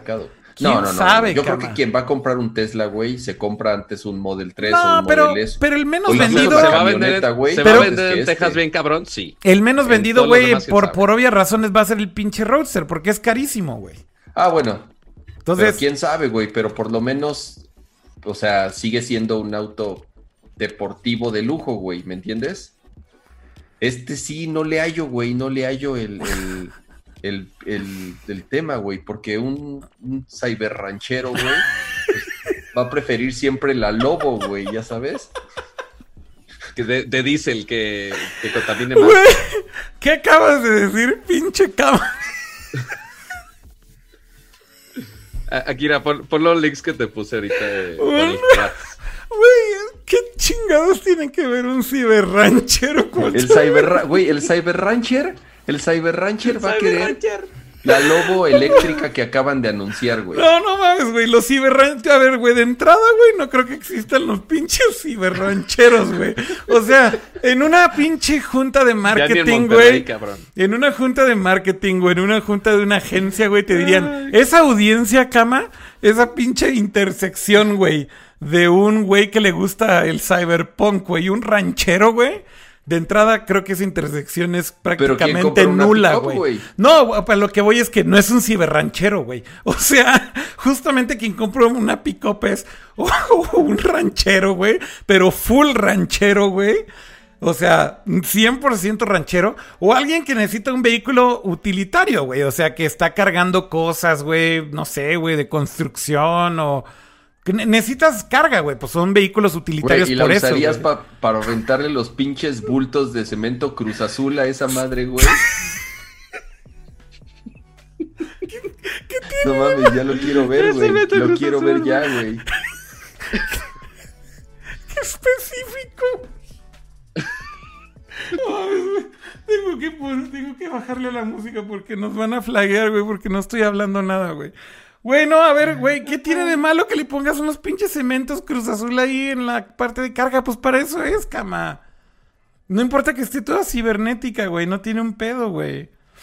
O sea, ¿por qué no le pondrías los pinches cementos de, de- de los sacos de cemento Cruz Azul, cama? No sé, güey. Güey, pues. O sea, Akira, abre los tweets que te mandé por el WhatsApp, ándale. ¿Qué tweets que me mandaste por el WhatsApp? A ver, ahí estoy abriéndolos, espérenme. Porque, porque ya hay muchos, ya hay momazos, obviamente. Mira, güey, ya aquí tengo un amigo en, en, en Telegram, güey, que literal me está poniendo así. Quiero la pinche cibertroca, güey. es que Y- sí, a- a- güey. espera, espérate, espérate, pregunta, pregunta. ¿Es un ciberranchero? No, no es un ciberranchero, güey, ni cerca. güey. Maldita sea, tu estudio de mercado falló. Y además Cama, ni siento. siquiera, y además ni siquiera la eh, eh, tiene un trabajo utilitario, güey. Es un pinche nerd ahí que tiene compa- una compañía de más. tecnología y demás. Es que es a lo que voy, si hay un mercado, güey. Para un pinche nerdo está bien chingona, güey. Yo ahorita entre más la veo y ahorita que vi el precio sí dije, Yo nada más porque digo que parece un Warhol. me cae que... Más bien creo que la definición cama es, no existe el ciberranchero. Creo que más bien a partir de ahora van a existir los ciberrancheros, güey, con esta pinche camioneta, güey. Eh, eh, sí está chida. Ese, ese creo que es el pinche pedo, cama. Ahí está, ahí está la pinche definición, güey. No, no, Sí, yo, sí está, sí está chida. güey. yo no le veo pedo, güey, a que le pongas ahí. Yo también digo que sí está chida, cama. Coincido, güey. Y la neta sí me. Y ahorita que entre más, entre más la veo, Al más me emociona. al menos güey. para acampar, güey. No, está chingona, güey, para andar ahí echando desmadre en la ciudad, güey, con tu pinche tanque, güey. Este... No, no, creo que sería el peor vehículo para la ciudad, güey. No, O sea, güey, es eléctrico, güey. No hay pedo, güey. No hay pedo. Sí, pero güey, o sea, no mames, para que, pa' que encuentres un lugar de estacionamiento para esa madre, güey. Pues quién sabe las dimensiones. No sé si sí es. eh, No, pues la pusieron, la- justo la compararon en los videos con una Lobo, no sé qué, una pickup grande, güey, y estaba Y según más yo es más grande, larga. güey. Sí, exacto. Estoy de ¿Es. ¿Es más grande que una lobo? Sí, estaba más Sí, larga. más- es más larga. Es un poco más larga. Ah, más larga, pero no más ancha. Eh, creo que no. Pues si ¿Quién no es- sabe, ¿Quién güey? sabe? No, no dice dimensiones acá. Bueno, eso te- es- tienen mala fama los Teslas en ese sentido. El Model S, por ejemplo, es un pinche pedo estacionarlo porque Es muy este, grande, güey. es muy un ancho. pinche lanchón, güey. Pero Es- para eso tiene el autopilot. No, no, no, no, pero a ver, No, pero el encontrar estacionamiento, güey, dónde chingados lo metes. Sí, En el Model S es un problema real, güey. O sea, es muy ancho para los cajones de estacionamiento tradicionales. No, y luego en, en, en, en Y la- Ciudad de México, en donde los condominios, Sí. sus pinches estacionamientos los hacen micrométricos, güey, o sea, Güey, este... Cama, abre, Cama, abre el último link que pasé. A ver, a ver, ya ahí lo estoy abriendo, ahí lo estoy abriendo. ¿Qué es esto, pato? El, el último link. Justo estábamos hablando de la, ¿Qué te del? Aztec. Ahí está la ¿Qué te dije, Aztec, güey. Es la Aztec, güey. Pontiac, güey. We Es present la Aztec moderna. the Aztec. Y ahí está la pinche Aztec, güey, que era horrorosa, güey. Tenía un kit, ese es, ese es uno, güey, pero tenía otro kit que era... Era un transformer esa chingadera, ¿no, Y güey? convertías justamente la parte de atrás, así como este, ese, güey. Pero además había otro kit, güey, en donde convertías la parte de atrás como en una casita, güey. Pero esto sí está bien culero, cabrón. No mames, ve esta mamada, güey. Esa pinche bolsa Güey, de lo basura adaptada. del Aztec, No, no, lo güey. mismo dijeron No, güey. del Aztec No, güey, a ver. salió, güey. O sea, pinche transformer Sí. culero. Y luego ve esa pinche bolsa de basura ahí adaptada como si fuera una casa de campaña. No, No, no, no, güey. pero es que había otro, güey. Había otro que era como oficial de Pontiac que lo comprabas junto con tu Aztec, güey. Y era como el de Tesla, güey. Era rígido. Ah, Ampliabas ok, ok, tu. Aztec, güey, rígida. Ajá. O sea, sí era un transformer, güey. Sí, sí, güey. O sea, es- pues, hace rato te lo dije con toda la intención, Ah, porque yo recuerdo muy bien cuando salió, güey. Pues tenemos mira, un amigo en común. Mira, aquí está la comparación uno en su ya momento, güey. ¿Te De acuerdas? tu, de tu pinche camping day en tu cibertroca, güey. Ujú. Pues, güey, sí, o sea, va a ser. Mira, va a haber mil memes, güey. O sea, ya lo veo venir entre la presentación, el vidrio roto y evidentemente el pinche diseño de la cibertroca, güey. O sea, sí va a haber un chingo de memes, sí va a haber un chingo de desmadre. Güey, hay, eh, hay un, este- hay un mercado para esa pinche troca, güey. Y son los nerdos, güey, que quieren algo cyberpunk. Y finalmente una compañía está diciendo, ahí está. Y el precio no está absurdo, güey. El precio no está absurdo, güey. O sea, que puedes decidir entre un Model 3 Exacto, y güey. una Cybertroca. Sí, güey. Y en una de esas yo sí me andaría animando por una pinche cibertroca si estuviera así en la decisión de, a ver, Ya en calor me entregan cualquiera de los ¿Entre dos. el Model 3 y el otro? Sí, güey, sí, güey. Sí está chingona la cibertroca, güey, ya. Soy un ciberranchero, güey. no sé si Y voy a echar mis Model 3. pinches sacos de cemento Cruz Azul, güey. Me vale madres, pinche cama, güey. En el, en el último link que pasé, justo está la, la foto donde comparan el tamaño de, de la Cibertroca con una camioneta normal, nada más para que cheques el tamaño. No A mames, ver, sí, está, ver. sí está mucho más grande, güey. Sí. O sea, sí es sustancialmente más. Al menos. Está más largo- larga. Sí. Está más Pero larga. largo se ve sí más se nota. ancha también, güey. Está más larga, está más larga. Pero no sé si más ancha, no sé. O sea, hay que ver las medidas. Sí, güey. Yo creo que sí, güey. Ve la parte de atrás. Compara la línea de O la sea, sí se compara. ajá. cajuela, de la caja, Mm. de la Lobo, con la línea de la caja de esta madre, güey. Se ve más, más ancha también. Sí, un poquito. Un poquito. Pues a ver qué pedo. Pues a ver qué pedo, exactamente. Esa es, esa es la conclusión. Pero está cagada la botana con todo este desmadre. ya veré la presentación completa Si porque pues, nos ese, la si hicieran perdimos. ese diseño con. Ahora, ¿qué pasaría si sacaran ese diseño con la Model, con el Model 3, güey? Mm, O sea, un- un- una, o sea, una Cybertruck chiquita. Un Cybercar. No, porque o sea, pues para eso es el Model futurista para el Y. coche. No, es que a ver, yo creo que ya, o sea, ese segmento que es como ese crossover o una SUV chiquita, pues justo es el Model Y. O sea, ya creo que con esto lo que están haciendo es justo abrir otro segmento completamente distinto, güey. O sea, la Cybertruck es para otro pedo, güey. Ah, Es- no, yo sé, o sea, yo sé, pero quiero ese, di- ese diseño industrial, pues. No, yo creo que no se aventarían a hacer sus demás coches así de pinches cibernéticos. O sea, yo sí creo, güey, que Pero esto también padre. Sí, Es- esto, es, esto es un caprichazo, güey. es un caprichazo, pero más bien también sabes por qué, Cama, porque creo que aquí en este pinche caso, yo neta creo que lo están viendo como, güey, si no vende no hay pedo, güey, pero va a dar de qué hablar un chingo, güey. Exposure de marca, güey, marketing gratis, PR gratis, memes.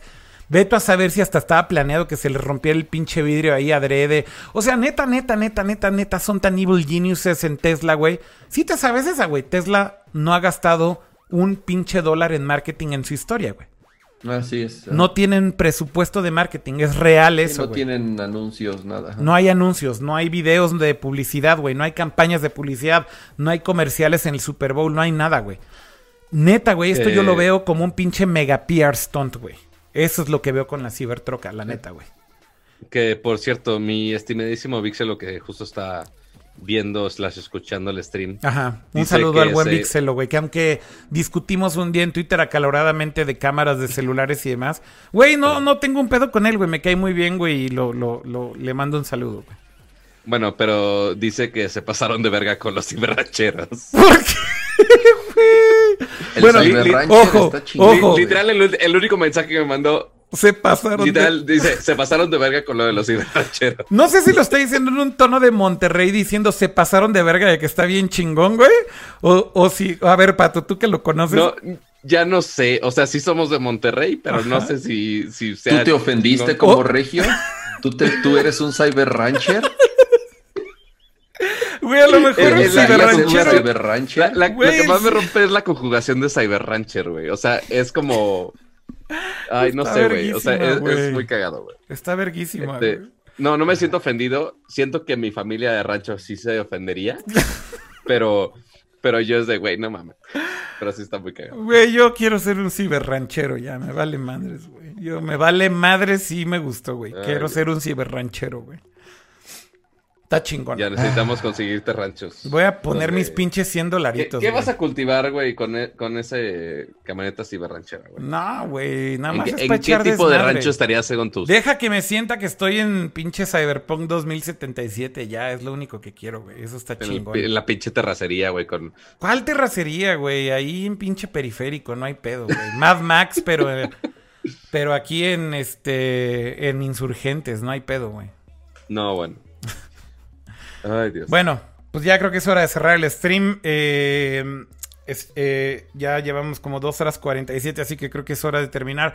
Muchas gracias a todos los que nos acompañaron en este stream que estuvo larguísimo y súper divertido al final. eh, y bueno, agradecerle evidentemente a todos los que están en el chat todavía conectados en YouTube. Saludos a todos. Ángel, antes de, César. antes de que se vayan, antes de que se vayan los que están en YouTube y en Sí. cualquier otro lado, Sí, antes de que se vayan, nada más de, nada más de tarea, Ajá. dejen su likecito, dejen su comentario, dejen su suscripción para que siempre estén atentos cada vez que, que publiquemos.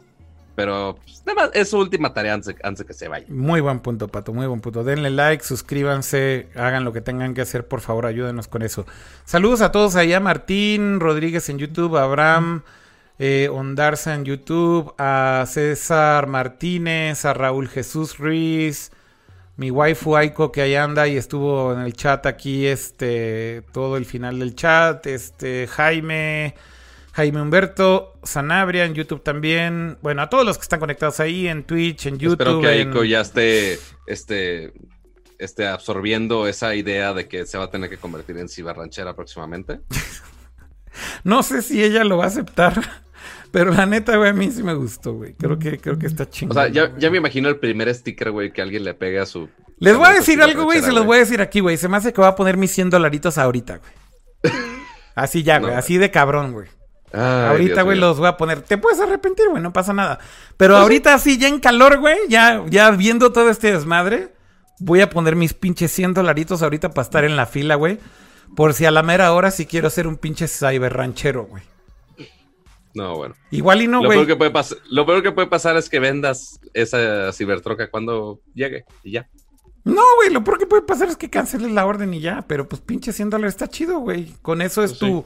Es tu primer boleto, tu primer paso para ser el ciberranchero que Jaime bien definió, güey. Eso sí. Eso Estás sí. poca madre, pinche cama, güey. No mames, güey. Nunca cambies, Y, güey. Y mira, tan, tanto... Está feliz, velo, güey. Está risa y risa, güey. O sea, nada más se ríe, pero no hace ruido, güey. Así, ya, así. Está feliz, güey. No, ¿y qué te voy a Ya le he decir? puesto mute. Tan... No, bueno. Este, tanto nos pusimos con la cibertroca que ya ni hablaste de los AirPods que compraste. Sí, bueno, más bien, eh, finalmente me llegaron estos AirPods. Este, debo, debo decir aquí que ya están aquí los AirPods Pro. eh, ahí están. Eh, debo decir que era el último, último, último par de audífonos que me hacía falta para hacer el especial de audífonos que les había prometido, porque sí quiero compararlos con los Sony, eh, estos, los W, bla, bla, bla, 1000 M3, eh, con los AirPods de generación anterior, con los Galaxy Bots, con los Power Beats Pro eh, de, de, Beats. Eh, por ahí me falta el uno. eh, creo que no. Bueno, pero era el último par que me hacía falta. La verdad es que sí quería hacer la comparativa con todo eh, y no dejar de lado el, eh, los AirPods Pro porque creo que era necesario que estuvieran en esa comparativa.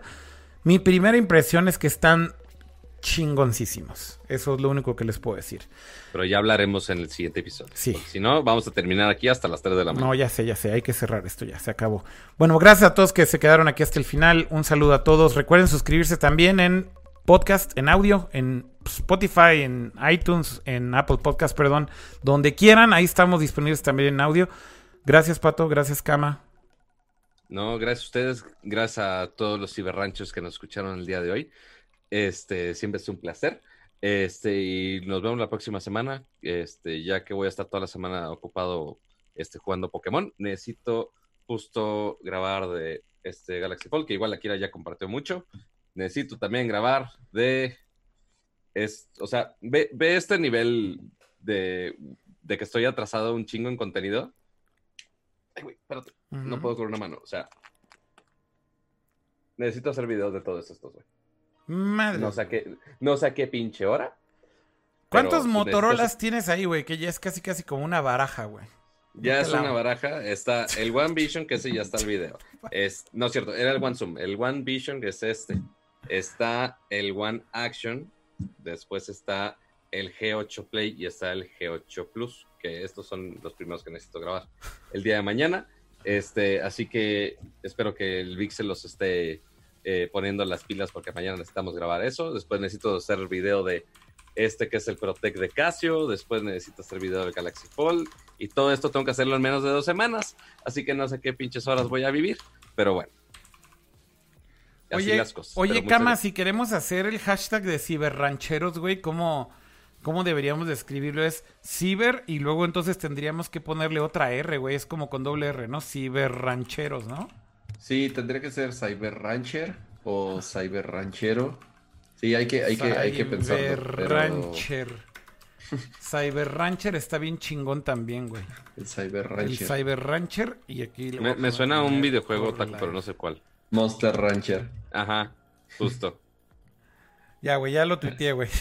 Bueno, ya, un saludo a todos. No haber after. Mira, ahí ya pusieron en el, en el, en el, en el chat Cyber Rancher. Sí, creo que ese es, ese es como el adecuado. Ya tuiteé el No. No, Cyber Ranchero está más chingón, cama. La neta te salió más del alma, güey. Te faltó una C en Cyber Rancher. ¿Dónde, güey? ¿A quién? A ti, Akira. Ranch y Ran Ranger. No, escribí todo H. mal, güey. Sí, Ah, ya vi, güey. Ya tengo mil typos, güey. No, no mames. Lo güey. siento. Voy a borrar el tweet. Lo voy a volver.